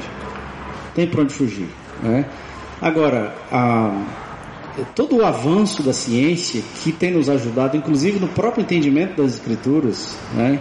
Ah, eu acho que a gente tem muita coisa boa, produtiva, saudável, equilibrada e que respeita os fundamentos bíblicos, né? mas que não desconsidera o que a ciência tem nos trazido em N áreas, inclusive na área do tratamento da alma, do tratamento da pessoa humana. Né? Ah, mas hoje, dependendo da linha, dependendo da, da, da trajetória que você escolher, tem seminários que eles ainda não consideram a psicologia como uma alternativa viável, olham com muita suspeita por causa dos fundamentos humanistas. Né? A psicologia é uma ciência relativamente nova e que, porque ela está muito fundamentada nas ciências sociais né, e não na exegese bíblica, então há uma suspeita muito grande. Né? A, a, a minha escola de, de origem, ela ainda, ainda prevalece nessa perspectiva, né, o Palavra da Vida, ah, mas eu e tem vários amigos que estudaram lá e que mantêm essa mesma abordagem no ministério, né? Ah, não é exatamente a, no... a nossa igreja, a IBC, ela já foi, já teve muito mais suspeitas em relação à psicologia do que hoje. Como é a minha perspectiva, não é? a minha leitura, ah, e essa foi uma das lutas da gente começar o CR aqui na igreja, é porque o CR ele, tra ele, ele trazia uma perspectiva mais realista, mais humana, mais, ah, eu diria assim, menos ideal e mais real. E o CR ele nos ajuda a, a, a fazer essa ponte entre essas duas realidades, né? Então, o, o, o, o, porque o que, se acontece, o que acaba acontecendo muito no, no, no treinamento que ele é estritamente teológico é que a gente acaba olhando muito para o ideal, porque é certo, porque é bom, e a gente tende a tratar todos os nossos comportamentos como meramente comportamentos aprendidos e viciados. E eu acho que isso minimiza a gravidade do pecado. É? A, a, geralmente essa abordagem, a psicologia vai olhar para essa abordagem mais conservadora e vai dizer: isso é behaviorismo, isso é terapia ah, comportamental, é só corrigir o comportamento. E a gente sabe que a psique humana é muito mais complexa do que isso, que ah, onde é que os, por exemplo, Cameron, que é formado em psicologia também, numa das escolas renomadas nos Estados Unidos, uma das, das mais tradicionais, é, é, e ele, enfim, cresceu entre nós e ah, ele está no outro momento ministerial hoje, mas a gente está muito alinhado nessa perspectiva. Então a IBC hoje é uma igreja que eu diria bem mais equilibrada nesse sentido. E se você for trilhar alguma jornada ministerial a partir da IBC, ah, certamente você vai ser orientado por uma linha mais, eu diria, mais equilibrada, né? Vai ser a nossa, vai ser a nossa orientação. Então depende muito da linha, depende muito da abordagem. Tem pontos, tem, tem, igrejas que têm uma perspectiva mais liberal, eu diria, e olham para a Bíblia com certa suspeita. Tipo, a Bíblia é um negócio meio antiquado e tal. Não é a nossa postura também. A gente considera que a Bíblia é extremamente relevante, é a palavra de Deus que se aplica para a nossa realidade hoje. Mas as ciências sociais elas nos ajudam a sermos mais honestos com a vida, né? E é talvez o meu último, quando for falar aqui para fechar, talvez eu acho que esse é um. Tem alguma pergunta mais? Tem, né? Então eu posso talvez dar um fechamento depois que vai abordar um pouco a sua, sua pergunta também. Eu estou num celular alheio aqui, mas eu decorei a pergunta que estava na fila. E depois tem também uma da Jana. A, a pergunta era se depressão e suicídio tinha é, algo a ver com a geneticidade, ou se era ou se podia ser genético, se tinha risco de pessoas que tiveram familiares com depressão ou suicídio também é, terem isso geneticamente.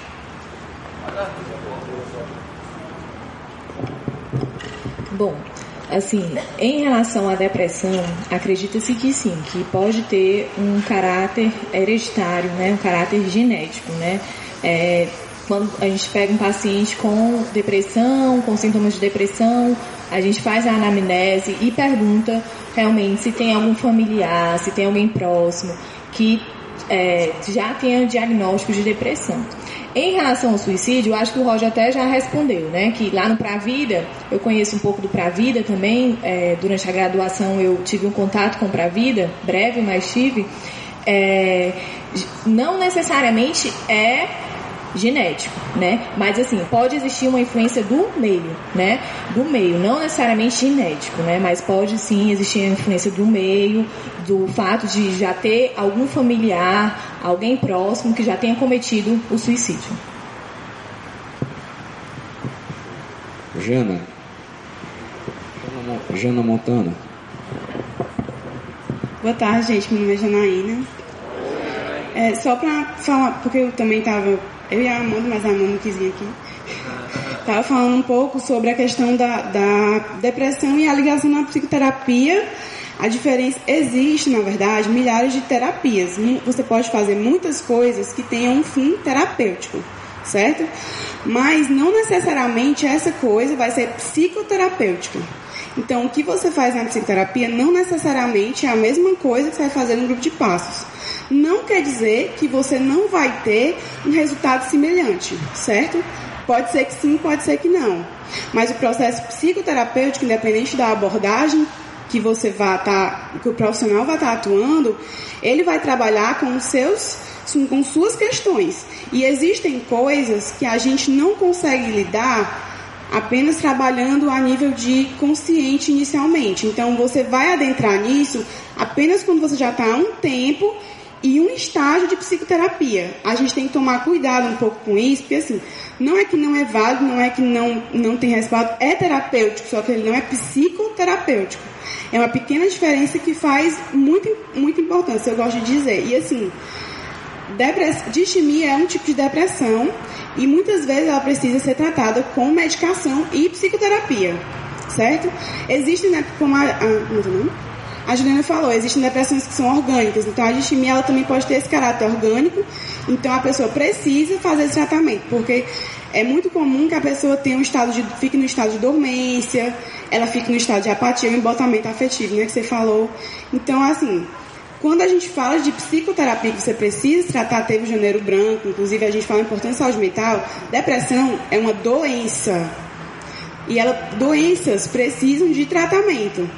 E as pessoas têm preconceito com doenças de saúde mental.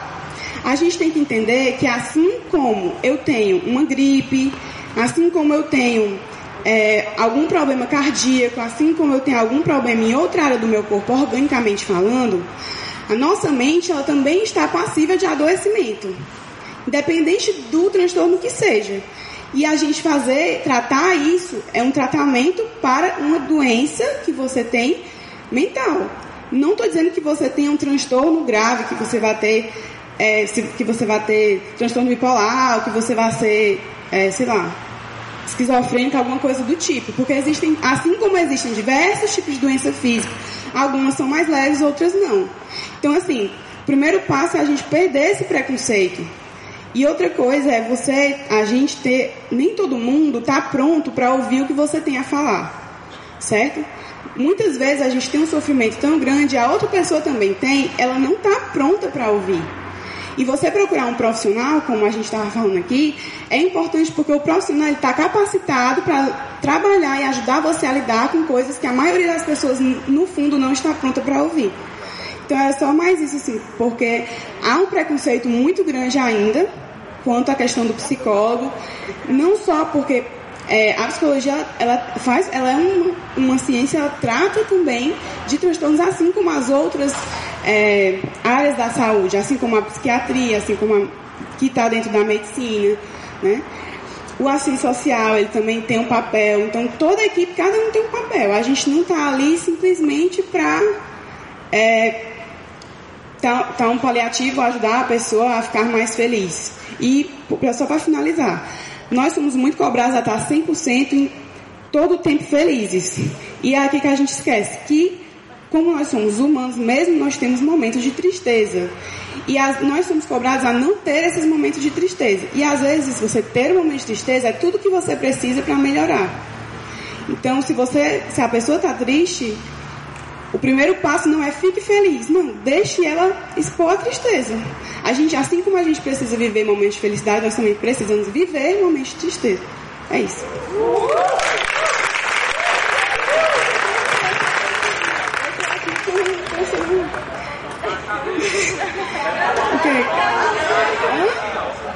Não, que ele pediu para eu falar, eu, é porque eu também trabalho, eu também sou psicóloga, mas eu não trabalho especi, especificamente com a área do Pra Vida como os meninos. Eu trabalho em outra área, então é só comentei porque como profissional de saúde mental a gente tem essa obrigação.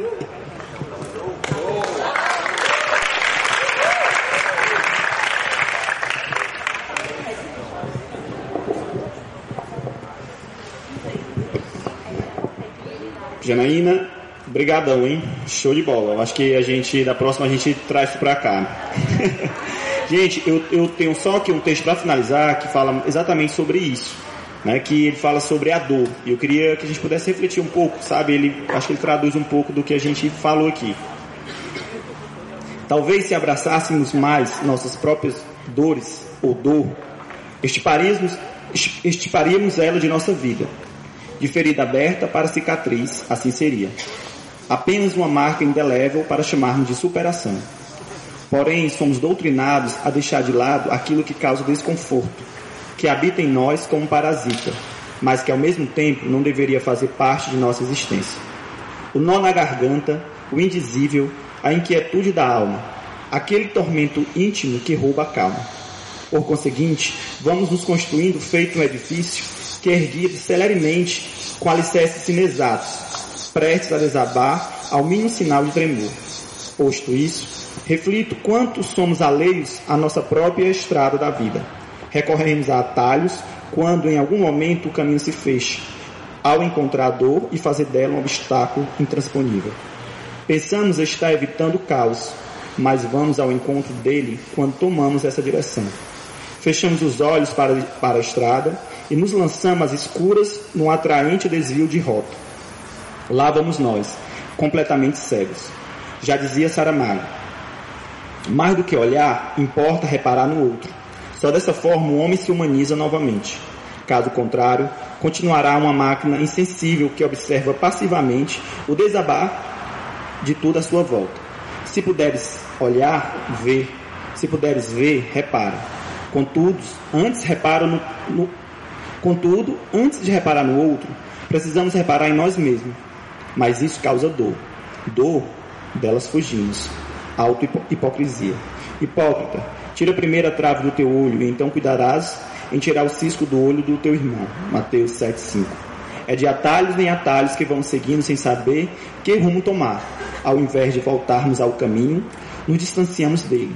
Ao invés de olharmos para dentro de nós e nossas questões mal, mal resolvidas, nos esquivamos dela e, consequentemente, de, de si mesmos. São tantas aflições, tantos traumas que deixamos para trás, mas que na verdade continuam a nos perseguir, que corremos o risco de cair no limbo da cansativa sobrevivência, ao invés de usufruir da revigorante dádiva da existência, do viver a vida que precisa ser vivida e não, e não jamais evitada.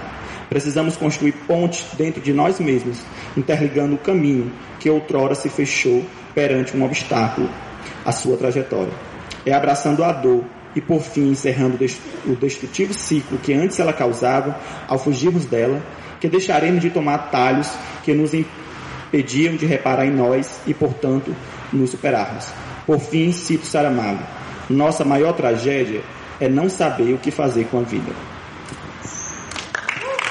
Uh!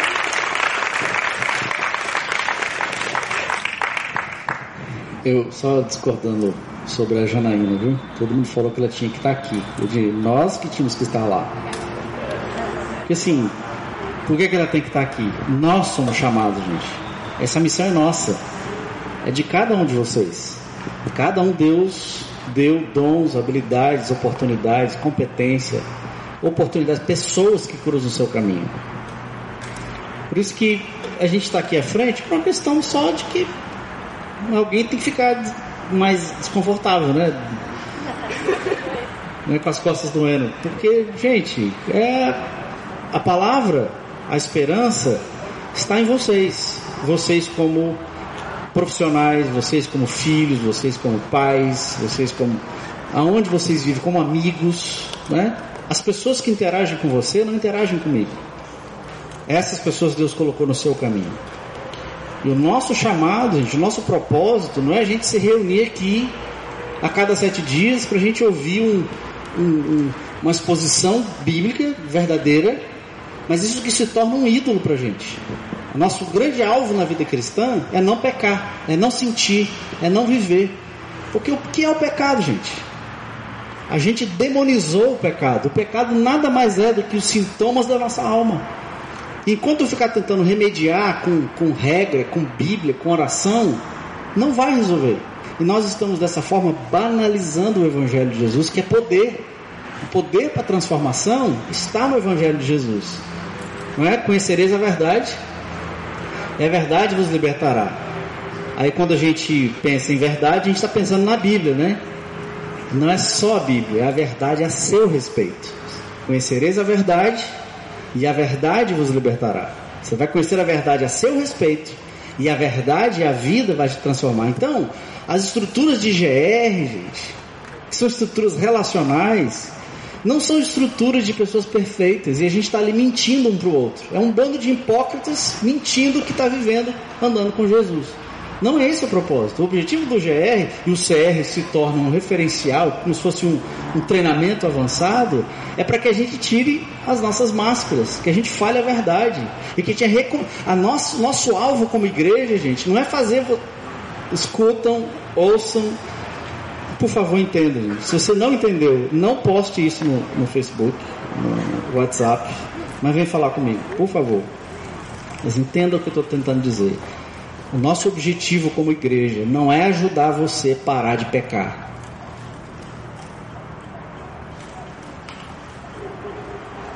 Nós não estamos aqui para você não estar tá aí enchendo a cabeça e se prostituindo no carnaval.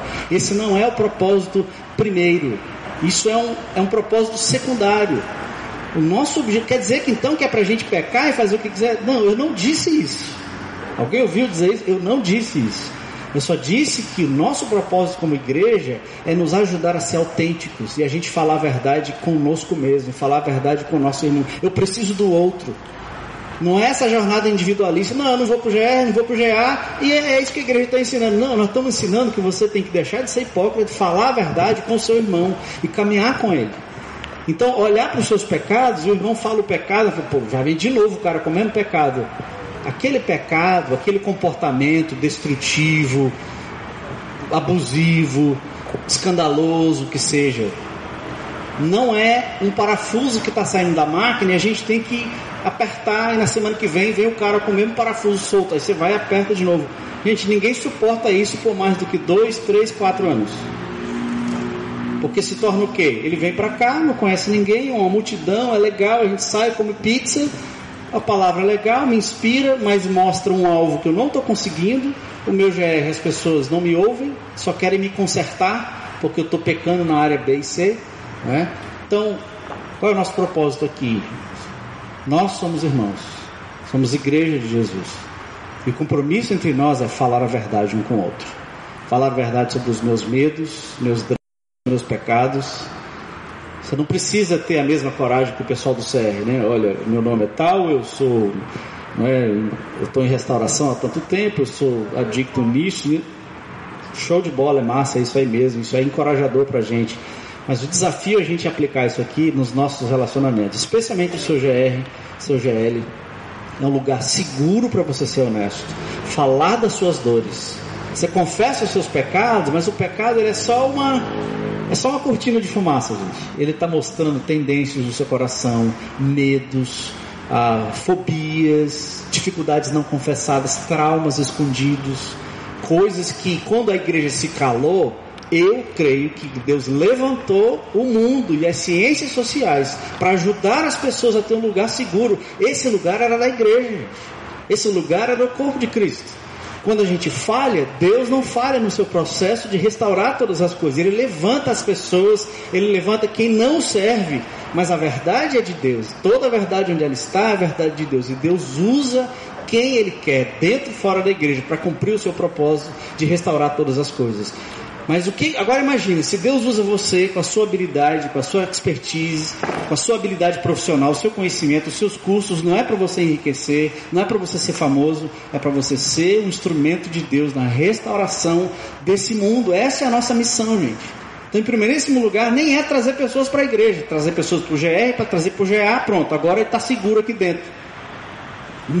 vamos, vamos inverter, falar a verdade, confessa, seja honesto, chore a sua dor, os seus pecados, confessa a Ele quantas vezes for. Ah, mas vamos me mostrar lá na frente da igreja. Vamos mostrar lá na frente da igreja quando você disser: Eu não quero nada mais a ver com vocês. Eu não quero nada mais a ver com seguir Jesus. Até lá, gente, eu acho que tem uma caminhada longa. Então, seja honesto, chore, fala a verdade. Não tente ser espiritual, ser de Deus, ser do fogo, ser do poder. Isso se torna uma ilusão para gente que Deus quer, Deus está fazendo com a gente, ser espiritual significa ser cada vez mais como Jesus, cada vez mais humano, cada vez mais voltando à forma original. Jesus era isso, era a forma original, o ser humano perfeito. Quer ser espiritual? Aprenda a ser humano, aprenda a ser, né? Aprendamos a ser plenamente humanos. Isso significa então, fala a verdade, anda com seus irmãos, chore junto com ele, e nesse processo nós vamos sendo curados. Se você tem habilidade, tem especialidade, intervenha, ajude, orienta, faça terapia. Você tem dinheiro para fazer terapia? Faça terapia. Isso aqui é segredo, tá? Não poste não. Você tem condição? Faça. Vai fazer bem para você. ok? Mas principalmente, ande junto com os irmãos, confesse os pecados, vamos ajudar uns aos outros, vamos chorar, chorar juntos. Se a gente está sendo honesto, autêntico, estamos sendo curados, o que, que acontece? Quando a gente se encontra aqui, tem uma massa, tem uma sinergia de cura, de aceitação, de autenticidade, de honestidade entre nós. Quando a gente começa a viver isso, gente, e a gente se espalha ao redor dessa cidade, essa sinergia de graça, de restauração, de perdão eh, e de cura vai invadir essa cidade. Esse é o reino de Deus em andamento e Deus vai cumprir o seu propósito. Então eu não quero ficar fora do que Deus está fazendo. Esse é o nosso chamado. Isso é ser missional, gente. Quantas pessoas vão vir para cá? Quantas pessoas vão estar aqui no transmissão, no domingo? Isso é uma consequência. É uma consequência de que a sua vida honesta, você não tem que ser perfeito, Você não tem que ser santo no sentido de que não tem dores, não tem, que não tem luta. Você tem que ser honesto, autêntico, andar com Jesus, andar com seus irmãos e abençoar as pessoas onde você está. Nós vamos estar levando o reino de Deus.